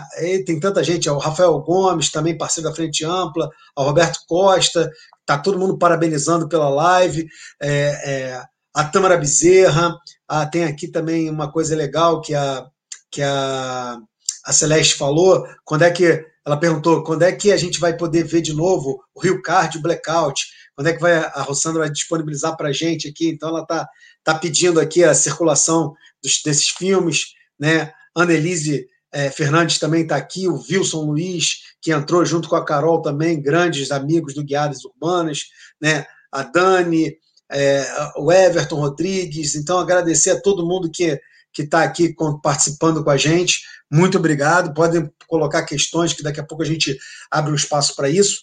Mas eu queria muito ouvir o Luiz, como um produtor né, do Cineclube Suburban Transe e do núcleo da Escola de Artes Grécia. Como é que a gente faz, Luiz, né, a partir de todos esses dilemas que a Rossandra, que o Léo, que a Gabriela já colocou, que são dilemas que partem não só da questão da produção, da distribuição, né, da própria dificuldade de circulação desses materiais. Né, eu sei que você é um cara que está sempre lançando coisas. Como é que a gente luta contra isso? Lembrando que esse mês também, o, no dia 26 desse mês de junho que a gente está, Nelson da Nóbrega Fernandes, né, que tem um livro maravilhoso, um geógrafo, assim como o Luiz, o Rapto Ideológico da categoria Subúrbio, que fala muito bem sobre como esse rapto foi produzido historicamente, é, nos deixou há sete anos. Né? Então, no dia 26, ele que foi um grande organizador do livro, junto com o Márcio Pion e do seminário né, 150 anos de subúrbio, que o Luiz teve o prazer de escrever e de participar. Então, eu queria ouvir né, um pouquinho da sua opinião também sobre, sobre essa luta pela maior visibilidade, pelo maior direito, equidade né, do cinema suburbano. Bom, é, antes de tudo, né, ouvir vocês falando, é uma aula aí sobre a questão, né, do, essa questão, né, de, viver no subúrbio. A gente aqui no, no subúrbio em trânsito, né, tem essa preocupação de, de mostrar, né, de, de trazer um pouco o nosso olhar. Foi o que eu falei antes, né, o nosso manifesto, ele traz justamente o mutirão, né, o mutirão pelo cinema do lugar. Foi o que o, Rafael falou aí dos coletivos, né? Que é uma coisa que a gente está acostumado. Eu acho que a alternativa é um pouco essa, né? Trabalhar o mutirão, trazer um pouco de conhecimento de cada um. Né? Minha, minha área é geografia, né? O, o Rafael aí falou, do, do, citou, né? O, o Nelson Nóbrega Fernandes, grande pesquisador, né? Que, que muito inspirou a gente. Eu tive a oportunidade né, de conhecê-lo e participar lá né, do, do evento né, de 150 anos de subúrbio, em 2008 e, e, e, registrei, né, filmei um pouco um material muito, muito rico, né? E é justamente essas ideias, trazer essas ideias e debater, nos faz mais, mais resistentes, né? Assim, no sentido de, de perceber como, como foi construído né, essa. Na verdade, é, é, é, é uma palavra pouco. Quer dizer, deveria ser mais usada, mas as pessoas têm um pouco de constrangimento de usar, que é a palavra segregação. Né? Eu estava lendo um texto falando que nos livros didáticos não se usa a palavra segregação. Eu fui olhar e falei, é mesmo, não se usa. Ela usa diferenciação social, usa, sei lá, é, várias é, né, é, palavras para substituir, mas a palavra segregação não, não, não se usa, não sei porquê. Se, se, se, a gente percebe isso claramente, né? se a gente está falando aqui justamente sobre isso. Então, falar sobre a visibilidade ou invisibilidade é perceber que, que a sociedade é segregada. E, e até a gente que perceber o seguinte, que visibilidade dão para a gente, né? Que forma, como nos põe invisível, né? Que olhar é esse, né? Então, é importante perceber isso. E aí foi citado aí o filme Alma Suburbana, duas falas do, do Luiz Carlos da Vida e do, do Eric Rocha, que, é, que, que questiona justamente isso. A gente ouvia né, das pessoas que moram nessa área, que, que é gigantesca, né, os subúrbios, né?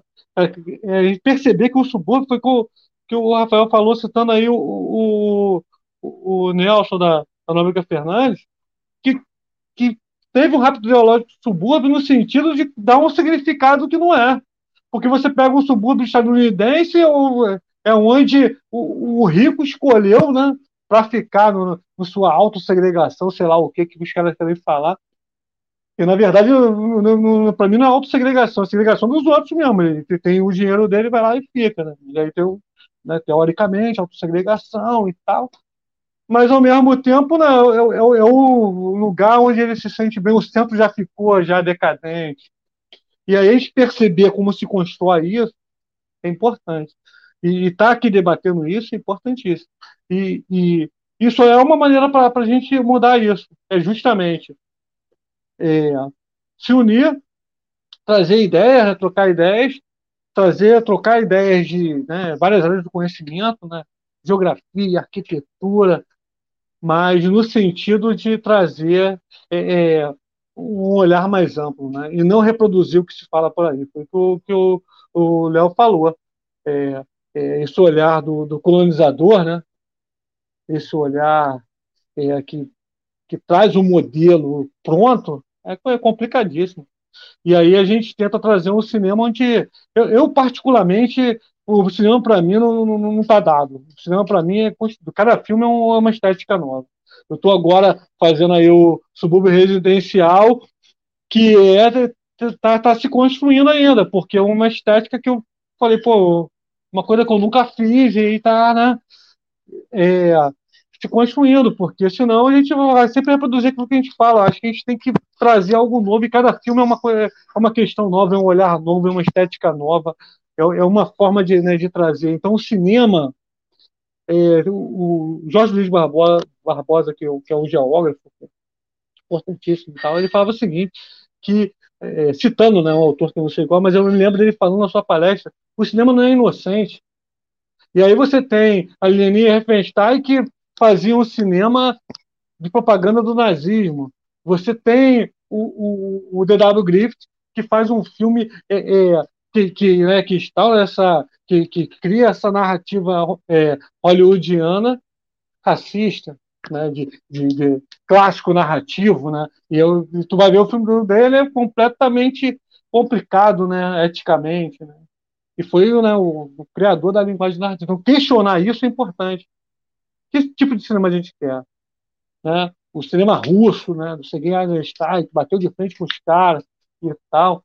O filme do Glauber Rocha, lá do Cinema Novo, que a gente tem que perceber que, pô, os caras estavam aqui produzindo aqui na, na, favela, no sertão, né, trazer esse cinema, o, o, cinema marginal, que, que o cinema de invenção, né, que, é, que, que foi taxado como marginal, né, é, é, o cinema de invenção que trouxe também toda uma linguagem. Quer dizer, debater esse cinema é importante. E, e, e aí a gente fazer o nosso próprio cinema, que seria que eu chamo aqui de mutirão pela valorização do cinema do lugar. É que nós é, nós né, nos organizando para produzir o nosso próprio olhar, nosso próprio cinema. E aí poder debater, fazer um filme não, amplo, né?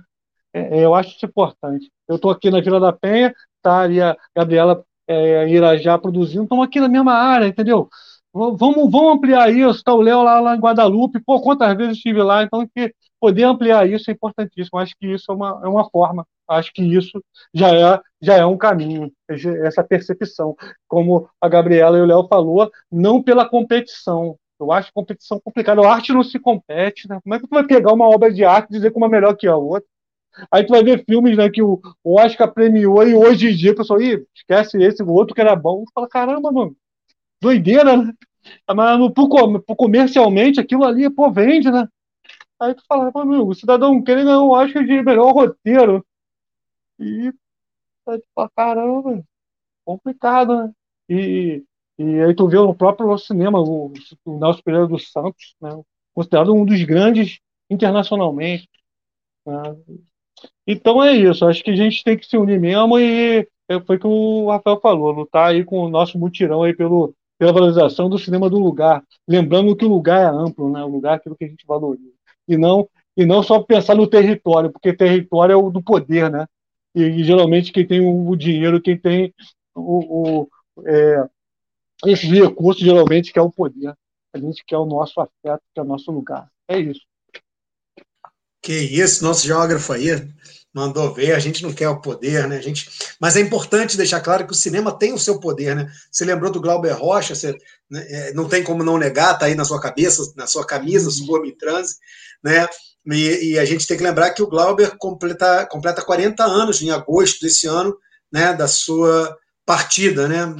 Prematura, muito recente, mas transformadora do nosso olhar é, é, é, a partir do campo do cinema. É evidente que o cinema é uma arte de transformação inegável. Mas o que eu queria perguntar para vocês, e eu concordo com a fala de praticamente todo mundo, e principalmente essa do Luiz, que conduz cada vez mais para a necessidade de aproximação, Pode parecer estranho, mas há pouco tempo a gente vem fazendo aproximações. A gente foi historicamente envolvido por essa lógica, né, senso comum que nos raptou. O próprio Nelson da Nóbrega falava isso, né? Ainda predomina em nós aquela ideia de um subúrbio carente, sem valores estéticos em seu homem e sua natureza. Subúrbio é quase sempre feio. E aí o Chico Buarque canta que subúrbio é feio, é sujo, é foda, não figura no mapa, e a gente às vezes não questiona. Então é importante que a gente questione e que a gente faça um questionamento coletivo. E aí eu trago uma fala aqui do, do Flávio Lima, nosso guerreiro militante do Casarte, junto com a Massari, né, ele fala: não podemos esquecer de que é necessário a formação da nossa rede de coletivos né, e produção cultural nos subúrbios. Nossa ação tem que ser maior do que a nossa dor. É, e eu acho brilhante né, essa colocação de outro geógrafo, de outro militante cultural e parceiro tão importante a partir do Casarte, que é o Flávio Lima. E a partir daí, uma série de pessoas se coloca, né, é, é, a, a, guiadas urbanas, o Rafael, a Dani, né, nesse sentido. O Rafael fala: já passou da hora de unirmos nossas forças. O coletivo de coletivos é esse espaço. A rádio está a ser perdão, a serviço dessa união de todos os suburbanos e periféricos. Então, é importante que a gente que a gente tenha essa perspectiva. Mas o que eu queria perguntar, né, e aí é uma pergunta de quem, como educador, gosta de usar muito o recurso audiovisual a partir de clipes, de músicas e filmes, mas o que eu me coloco a questão, olha que bonitinha a cria do Léo aí. Hoje a gente teve gato, crianças, tá lindo isso aqui, tá florido. E qual, qual é o nome do, do, do teu filho, Gabriela? É o Theo e o Theo. gato é o Zig Stardust. tá, hoje a gente teve Zig, Theo. É a, eu esqueci o nome da tua filhinha, Léo. O Léo também tem filho pra caramba, é difícil lembrar o nome de todos, Japão. Essa aqui é a Daisy, a minha caçula, Daisy Sueli, ah, olha... o nome dela. que linda! O, o que eu ia perguntar, até pensando nessas novas gerações que estão aí, né, teve uma hora que a Rossandra falou uma coisa que eu achei linda, né? Assim, é, porque diziam o que a gente queria fazer, e ela falou assim: eu posso ser e posso fazer o que eu quiser. Eu até anotei isso, achei muito bacana ela falando, mas logo em seguida ela falou assim: porque ainda é muito elitista, é muito caro fazer cinema, né? Ou seja, hoje em dia, é, não sei até que ponto no campo da formação, o Léo apresentou para a gente dados da dificuldade ainda de poucos espaços de formação, né, oficinas de roteiro, oficinas de audiovisual de modo geral. Mas o que eu ia perguntar é por que, que esse meio ainda é tão elitista, né? De que forma a gente pode barrar é, é, é, essa questão? Porque assim, produções a gente consegue fazer, a gente, a gente talvez seja o detentor da criação, né? A gente tem a capacidade criativa muito grande. Mas por que, que ainda a gente tem esses estereótipos que reforçam essa ideia de que olha que coisa louca. Essa semana o Rox falou que ia fechar. Eu vi um alarde enorme assim na internet. Nossa, o cinema vai fechar. É muito triste que o cinema tradicional feche. Mas será que essa, esse, esse, mesmo alarde rolou quando né, é, o, o, próprio Ponto Cine teve que fechar durante um tempo suas portas? Né, quando teve toda aquela mobilização que o Luiz participou, o pessoal do HGBI participou, do BRT que quase destruiu o Cine Vaz Lobo. Será que teve essa mesma repercussão? Né? Talvez não. Então a minha grande questão é, é por que, que as nossas produções ainda. E por que, que o cinema ainda é o meio que reproduz tanto esse viés elitista. Queria saber um pouquinho da Rossandra, numa época de streaming, onde a gente pode fazer essa, essa ideia senso comum que eu tenho, de que você tem uma ideia, que você tem uma câmera, um celular, você pode filmar, por mais que o Léo tenha mostrado todos os entraves para isso. E a minha pergunta é uma pergunta de curioso nesse sentido, né? Para que a gente possa unir essas forças, e para que a gente possa unir, ter um centro de audiovisual, de formação, né, com investimento, com recurso urbano e que potencialize todas essas ações, ainda falta muito, Rossandra. O que, que você acha? É, eu aproveito para dizer que essa vai ser, infelizmente, a última pergunta que eu vou responder, que eu preciso muito sair, aconteceu um imprevisto, enfim. Já agradeço Sim. também desde já estar tá, tá nessa mesa, acho muito importante a gente debater sobre essas questões, sobre as nossas questões. É, eu acredito que ainda é caro, porque não é só é, ter uma ideia na cabeça e hoje em dia um celular na mão, né? é, a gente ainda precisa, por exemplo, tipo, ah, vou fazer um curso, a gente precisa alimentar é, essa, essa equipe, a gente precisa ter transporte para essa equipe. Dependendo do, do, do, tipo de qualidade, por exemplo, do, do filme, ele não entra em festivais e aí também a gente deixa de, de ser visto numa outra janela, como o Léo falou, sobre a distribuição, né? Eu acho que hoje em dia a gente está até produzindo muito mais é, mas a gente ainda não consegue tantas janelas para mostrar o que a gente está fazendo, né? E eu acho que, consequentemente, acaba não gerando é, muita verba, muita grana para a gente, e por, pelo fato de é, a gente sabe que o cinema de mercado é muito feito de, de, de, panelinha, mas também de tipo, ah, ah, eu faço cinema porque a minha avó fazia cinema e, enfim, é, minha mãe fez cinema, vem de, vem de berço, vem, vem da família, e a gente morando aqui no subúrbio, a gente simplesmente nossos, nossos antepassados estavam, nossos, nossos ancestrais estavam pensando em de fato sobreviver, sabe? E não, é, não tinha. É, e olha que tipo, a gente fez, faz e fez muita arte, né? Muita cultura, como a gente falou, samba, enfim, vem daqui. É, mas até a gente entender que a gente pode fazer, sabe? Eu acho que o mercado é, audiovisual não todo não está interessado em colocar essa formação é, em nossas mãos. Então, por isso que é importante, enfim. A gente falou aqui sobre os polos de formação. É, quando eu disse que quando eu quis é, estudar, eu vi que era muito caro, também tem essas questões, sabe? Você, é, enfim, estudar numa escola de cinema renomada é muito caro, assim. E é por isso também comecei nessas oficinas que são muito importantes, assim, esses polos de, de que você não precisa, é, enfim, pagar é muito importante, mas, enfim, são muitas questões no sentido de, ah, hoje em dia eu estudo na UF em cinema e audiovisual, é uma federal, enfim, não, não, não pago, mas tem o custo de ida até lá, sabe? tudo, tudo são, são muitos detalhes que fazem é, encarecer isso. E eu fico pensando até que ponto também é uma realidade da gente se manter de cinema, sabe? Se manter, tipo, pagar nossas contas hoje em dia, só fazendo cinema e tal. É, porque muitos de nós faz cinema paralelo, né? Do que uma, uma, é, uma outra atividade que consiga custear a, a, a nossa vida, assim. Então, enfim, eu acredito que é caro nesse sentido. Não só caro é, de dinheiro, mas simbolicamente também, sabe? Tipo, você entrar no mercado é. Você tem que estar preparado que as pessoas não te querem ali, né? Querem sempre estar na mesma é, é, panelinha de sempre. E, enfim, então acho que essa, essas formações 0800, eu acho que dá a nossa visão que cinema pode ser mais do que isso, né? Enfim, uma câmera é uma, uma coisa muito cara, um gravador é muito caro, enfim, tudo é muito caro, tudo, tudo, tudo é muito caro. E a gente tem essa, todas essas possibilidades de fazer com o celular, que nem o Léo falou. Muito, muitos festivais, inclusive, estão abrindo é, uma janela só para filmes feitos em, em, celular e tudo mais. É, tá, tá vindo essa, essas outras estratégias assim mas ainda assim é caro. E é caro no sentido de pensar que a gente precisa ainda, como, enfim, como coletivo, como suburbanos, é, mostrar para os nossos que eles podem fazer, sabe? Ainda não chegou é, nesse, nesse patamar, assim, é, porque a gente tá, ainda está olhando muito para o outro. A, a Gabi falou sobre, sobre ter um, um Cristo Redentor, né? Aí, aqui na minha rua também tem um Cristo Redentor. E, tipo, eu nunca fui num Cristo Redentor na minha vida, assim. Mas, mas aqui na rua tem um, enfim.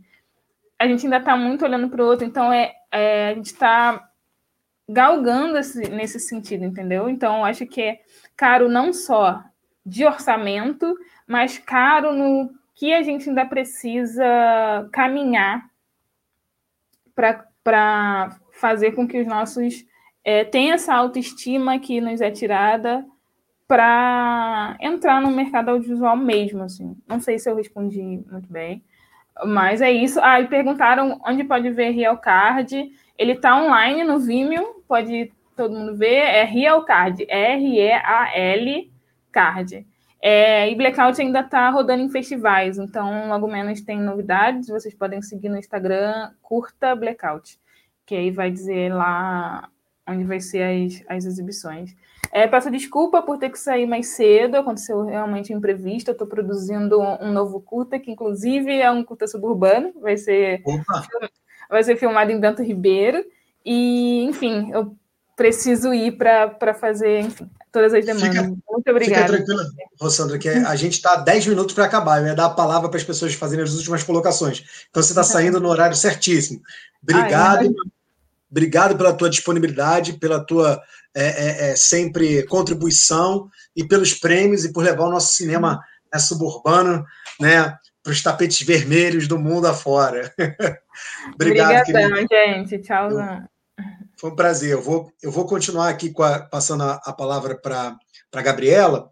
É, depois eu passo para o Léo e para o Luiz. Eu só queria aproveitar, Gabriela, e ler uma fala aqui que eu achei muito bacana, né, porque a gente está pensando coletivamente em soluções. Então, assim, o pessoal do Guiadas colocou: será que a solução não seria escrevermos projetos né, que se interrelacionem através de recursos públicos, da cultura, da educação, dos esportes?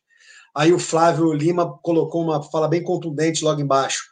Vamos sair um pouco do campo das ideias e vamos produzir é, com o que temos. Vamos filmar o subúrbio, um transe, casarte, Cineclube Irajá, Cinema de Guerrilha, ponto cine, né, sem protagonismos, mas todos juntos. É, eu acho que é isso que a gente está tentando fazer, né, é, Flávio? É uma luta, de fato, é, grande para a gente conseguir hum, se mobilizar e romper essas barreiras, até porque a gente está lutando né, dentro dos espaços que tem menos recurso, né, investimento público de toda a cidade.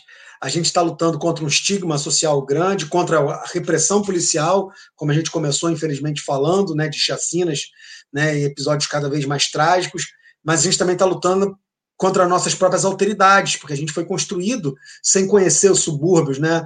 Eu gosto de reproduzir uma fala que se o Brasil não conhece o Brasil, muitas vezes o Rio de Janeiro não conhece o Rio de Janeiro, aquela ideia do Rio de Janeiro profundo, subterrâneo, né, uma, um equívoco. O Rio de Janeiro é muito próximo, está tudo aqui, um do lado do outro, né, mas que, infelizmente, foi, é, de certa forma, venderam para a gente essa ideia de que era tudo muito distante. Os subúrbios da Leopoldina, os subúrbios da Central, né, os subúrbios da. Não, somos suburbanos e temos que nos identificar. O Viradão Cultural Suburbano, ano passado, tá aí o Léo, o Luiz, que ajudaram muito a gente fazer uma amostra né, de, de filmes suburbanos no Viradão tem provado que a gente está disposto a fazer isso com certeza cada vez mais. Mas eu queria ouvir um pouquinho a Gabriela sobre essa questão né, que a gente estava colocando desses entraves, desse, de ainda ter um pouco desse, desse viés elitista no cinema, né, dessa dificuldade de financiamento, até mesmo às vezes para finalizar o filme. Né? Não cheguei nem na parte da circulação, da distribuição que o Léo colocou. Mas eu queria ouvir um pouquinho de você, Gabriela, como é que a gente pode né, fazer para para ainda atacar nesse ponto da, da elitização da, dessa produção da sétima arte.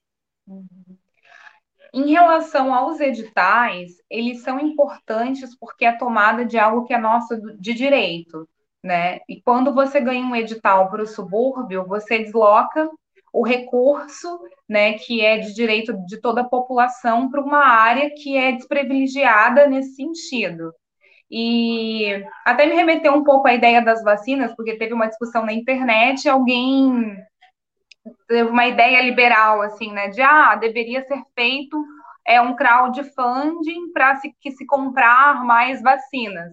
Aí a pessoa respondeu, parabéns, você acabou de inventar o imposto. Já existe esse crowdfunding. Então, a gente tem recursos para que se para que se faça cultura. Quando a gente fala de arte independente, a gente fala de arte independente do da, de, quando você expressa sua arte independente dela ser palatável comercialmente, comercialmente ou não. É nesse sentido. A questão dos editais, ela, ele tem é, um pouco entrave, porque todo produtor fala que há uma diferença entre o que você diz que vai fazer e o que você faz, porque os editais eles eles exigem uma certa polidez de linguagem, de proposta, né? Porque você não pode pedir dinheiro para o Estado falando, ah, eu quero destruir as estruturas do Estado, por exemplo. Então tem, tem essas coisas. Eu entendo que o maior entrave é realmente a questão da realidade social, onde o trabalhador, né, o trabalhador precarizado, o trabalhador suburbano, ele precisa trabalhar para sua sobrevivência, como a Rosana falou. E a arte, o processo da arte, ela tem um, ele, ele tem um tempo. E o trabalhador que precisa trabalhar para sua sobrevivência, ele não tem esse tempo. Então ele tem que conciliar a sua produção artística com com, a, com alguma meio que o possibilite a sobrevivência. Então, é um malabarismo muito grande que tem que ser feito, porque até você conseguir a leitura, a formação necessária, por exemplo, para escrever um roteiro, para aí é todo um tempo, você não tira isso do nada. Então, você tem que ter o tempo e o investimento para você estar armado dos recursos necessários para conseguir escrever um roteiro, que é uma linguagem específica para o cinema, por exemplo. E aí você, aí depois para você conseguir produzir esse roteiro já é mais um tempo. Para você conseguir capitalizar a produção disso é mais um tempo e nada disso é certo. Você não, li, não lida com certezas. Ele pode funcionar, ele pode não funcionar.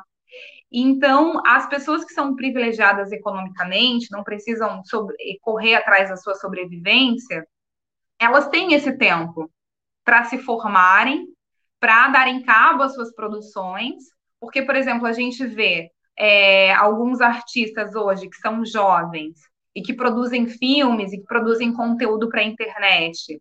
Tiveram o tempo de se formar para isso, quando estavam prontos para produzir, tiveram os contatos é, para tentar vender, por exemplo, o exemplo do Porta dos Fundos, que até tem um nome para isso, né? Eram pessoas da, da arte, da cultura recém-formadas, que estavam já formadas e querendo trabalhar, conseguiram, tiveram o privilégio de se formar cedo, possibilidade, tentaram bater uma porta da Globo, tentaram vender o programa para a Globo, com 23 anos de idade.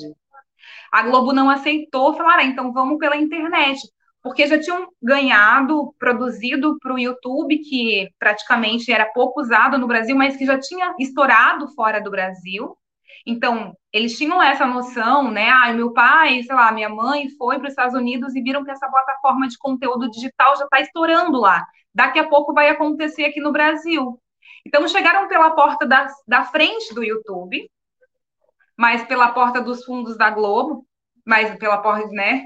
Que é um, é, digamos assim, pela porta da frente do YouTube, com uma produção com uma boa iluminação, com um bom áudio, com, com conhecimento dos recursos de linguagem, é, do, do, de roteiro, de se construir um roteiro.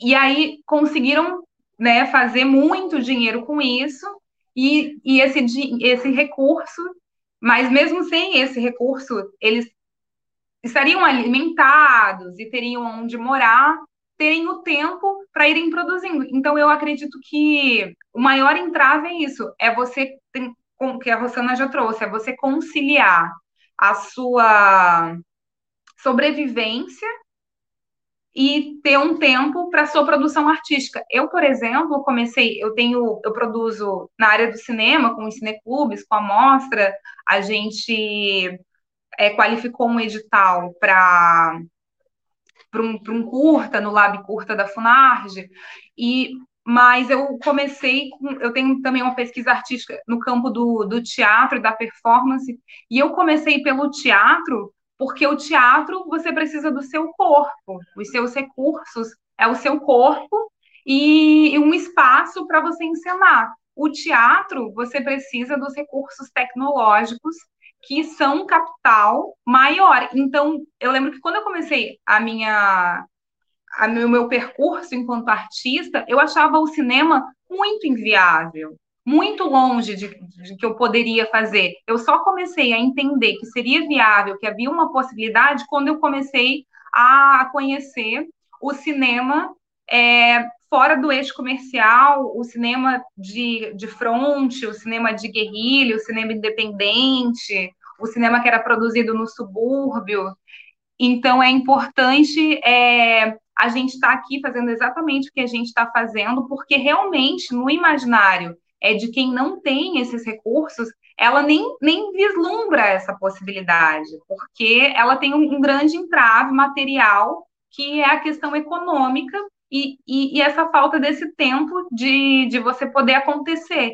Então, é, não adianta a pessoa ter a criatividade, ter a potencialidade de fazer as coisas, se não há uma estrutura que a possibilite para que ela produza tudo isso. Então, é, o que a gente faz realmente é um malabarismo e, e, e a luta para que os jovens que queiram não só entendam que eles têm a possibilidade, mas criar a possibilidade, né? Porque além da, da questão da estrutura, a, são, são vários pontos, né? Da, da, estrutura social, tem a questão também de que um jovem da, da, da periferia, da, da, da favela, muitas vezes vai sofrer o preconceito se ele disser que quer ser artista porque o entorno, a, a família, vão dizer, isso é coisa de rico, foi o que me falaram muitas vezes, você não pode ser artista, só rico pode ser artista.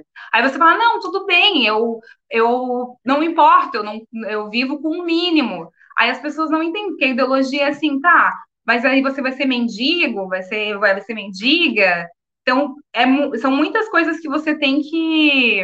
E, e até hoje, assim, eu tenho é, ano passado, ah, eu, eu, me sustento né, com o meu trabalho enquanto artista, eu tiro a é, renda da minha família disso, e ainda tem muitas pessoas que pensam, ah, mas você trabalha, mas como que é? Mas aí dá, e não sei, então é, é, é muito difícil. Enquanto uma pessoa que ela é rica, ela não é questionada como ela vive, do que ela vive, a gente sabe, é de herança, é de dinheiro guardado, as pessoas acham que está tudo bem, isso é normal, pode, Agora, não é dada a possibilidade da escolha, e mesmo que a pessoa, apesar de tudo, escolha, é, tem uma dificuldade de aceitação, né, de que a, de que a pessoa é, produz, ela tem que dar uma justificativa de que o trabalho dela é, é produtivo no sentido não da produção da contemplação, mas na, na, na da produção de que alimenta esse o sistema vigente. Então são bastante questões assim, mas eu acho que essa coisa do tempo, né, é realmente um fator bem determinante para diminuição da possibilidade de produção artística do, da, das pessoas em realidade de subúrbio e favela, enfim.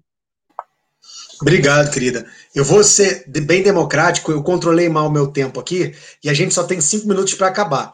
Então eu vou dar dois minutos para o Léo e dois minutos para o Luiz fazerem essas duas contribuições finais e aí a gente no final só relembra aqui os parceiros para a gente fechar. Agradeço muito a fala de todo mundo, talvez não tenha tempo para fazer isso no final.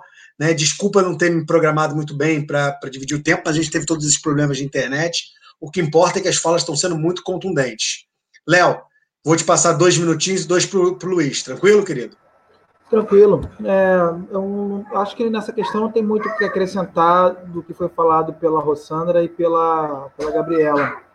É, isso é uma questão fundamental, de que é, a estrutura social não permite que determinadas classes é, embrenhem na sua produção artística, né?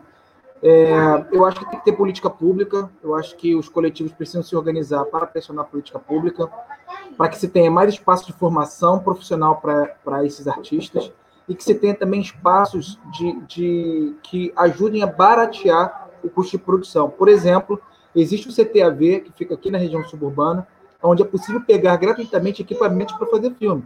Você tem que preencher um edital, tem que participar né, de um processo de seleção lá, mas existe, obviamente não dá conta. Se tivéssemos mais CTAVs pelo, pelo Rio de Janeiro, ou melhor, pelo Brasil inteiro, é, já seria um processo de democratização, já seria uma ação de política pública para isso. Né? E eu sou totalmente contra que a gente fique debruçado esperando que os editais abram para que a gente faça a produção. Os editais são importantes, sim, mas a gente tem que pressionar a política pública. Poder público tem que reabrir sala de cinema, tem que valorizar a rede de cineclubes. E isso só é possível através da política pública. Não adianta, porque é a estruturação do mercado.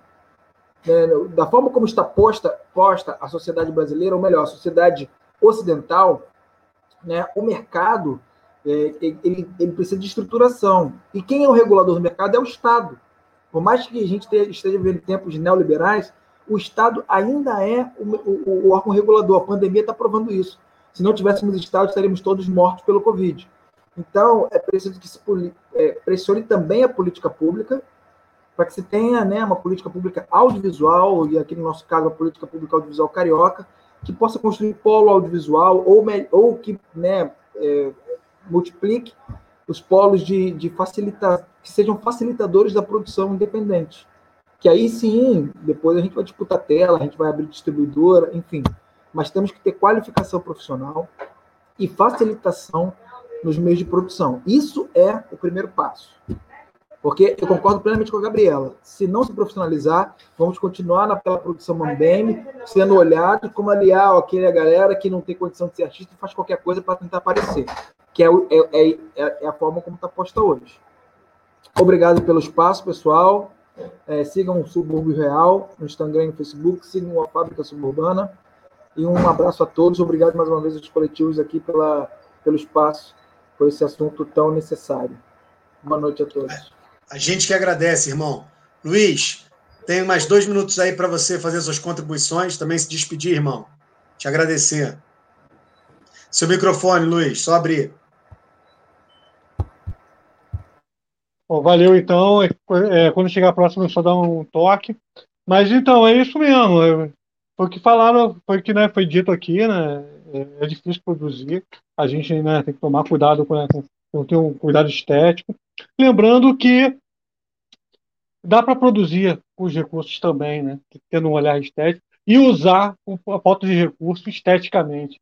Eu acho isso importante, porque também só o bonitinho, só a estética do limpo.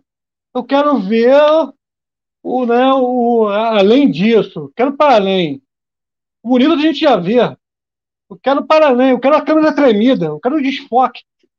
Eu quero dedo no olho, como diria lá o Glauber Rocha, né? Galera que usava isso esteticamente, mas para te incomodar, e tem que incomodar esses caras. Não pode também, né? Só agradar. Então, acho que é importante isso, usar a estética para dar o nosso recado. E é, não ficar pensando que pô, vai vir dinheiro para gente, que muita gente, muitas vezes não vai vir. Se a gente não pega e faz o filme do nosso jeito, ninguém vai ver, né? O nosso olhar. E a Alma Suburbana foi feita assim, foi feita na escola com um garoto lá de é, 12, é, 15 anos, né? Tá aí o Leonardo, que hoje em dia tá, tá, tá aí profissionalmente, mas estava lá na, na, na Estácio fazendo sua faculdade e, e muito contribuiu para a gente. Eu sou professor, mas tenho que perceber o seguinte: a gente aprende muito mais com o aluno do que ensina. Então, um pouco isso. E agradecer aqui mais uma vez de estar aqui nesse debate, acho que é um pouco isso, e usar os nossos recursos sim. Ficar esperando os caras, não. Deixa eles para lá com o dinheiro deles. Eu quero nossos recursos é, humanos. Tá? Valeu aí. Muito obrigado, Luiz. Muito obrigado, Léo. Muito obrigado, Gabriela, Rossandra, Antônio, que está aqui no, no né, mediando e fazendo toda a possibilidade de acontecer. A gente agradece demais, peço muito para que todo mundo colabore com as campanhas da Frente Ampla Suburbana, procure o coletivo, ajude na nossa campanha solidária e a manter também a Rádio Censura Livre, a Web Rádio Censura Livre, que precisa muito né, dessa ajuda para que a gente possa continuar lutando como a gente sempre lutou. Faz parte do nosso ofício suburbano, faz parte da nossa existência. Existir, resistir e transmitir de geração em geração esses valores que merecem muito né, serem registrados, filmados, guardados e estudados né, é, por todos nós, não só do subúrbio, mas, como o Luiz falou, do Rio, do Brasil, do mundo. Muito obrigado, gente. A gente fica por aqui e até a próxima. É, eu que agradeço. Abraço. Valeu, galera. Saúde para todo mundo. Valeu, valeu, gente. Obrigado aí, valeu. Cuidem-se. E fora Bolsonaro. Acabou. Fora Bolsonaro. Parabéns, gente. Obrigado, Antônio. Obrigado. Antônio. Ficamos só esperando Valeu aqui você concluir para gente.